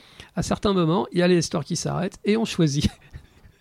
Et donc plus de 5 heures de contenu à la base, D'accord. mais euh, du coup je pense que c'est conçu comme étant un épisode, mais étant donné qu'on te demande des choix, Des choix c'est vraiment l'épisode interactif. Et prends ça le piratage. Prends ça Ouais. le piratage. Ouais, non mais c'est tellement intelligent, c'est tellement bien fait et euh, donc voilà, c'est sur ça parce que ça m'a, j'ai un peu les boules parce que j'ai jamais suivi Black Mirror. On me dit tout le temps regarde, regarde. C'est comme la quatrième dimension en fait. Voilà, hein. c'est comme chaque moi ça me fait penser à euh, The Crypt Show, les contes de la Voilà. crypte, Alors, mais par- c'est le la même idée. hein. Par contre, Black Tu Mirror, recommandé d'ailleurs. Black les Mirror c'est la crypte, exceptionnel, mais c'est pas joyeux.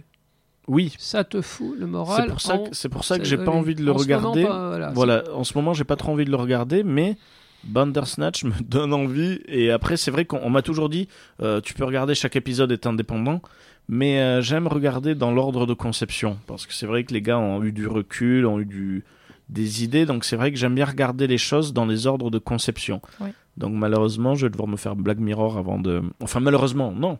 Il y a, il y a peu d'épisodes, hein. chaque y a saison c'est beaucoup 4 d'épisodes. épisodes. Voilà, encore ça, ça va, oui.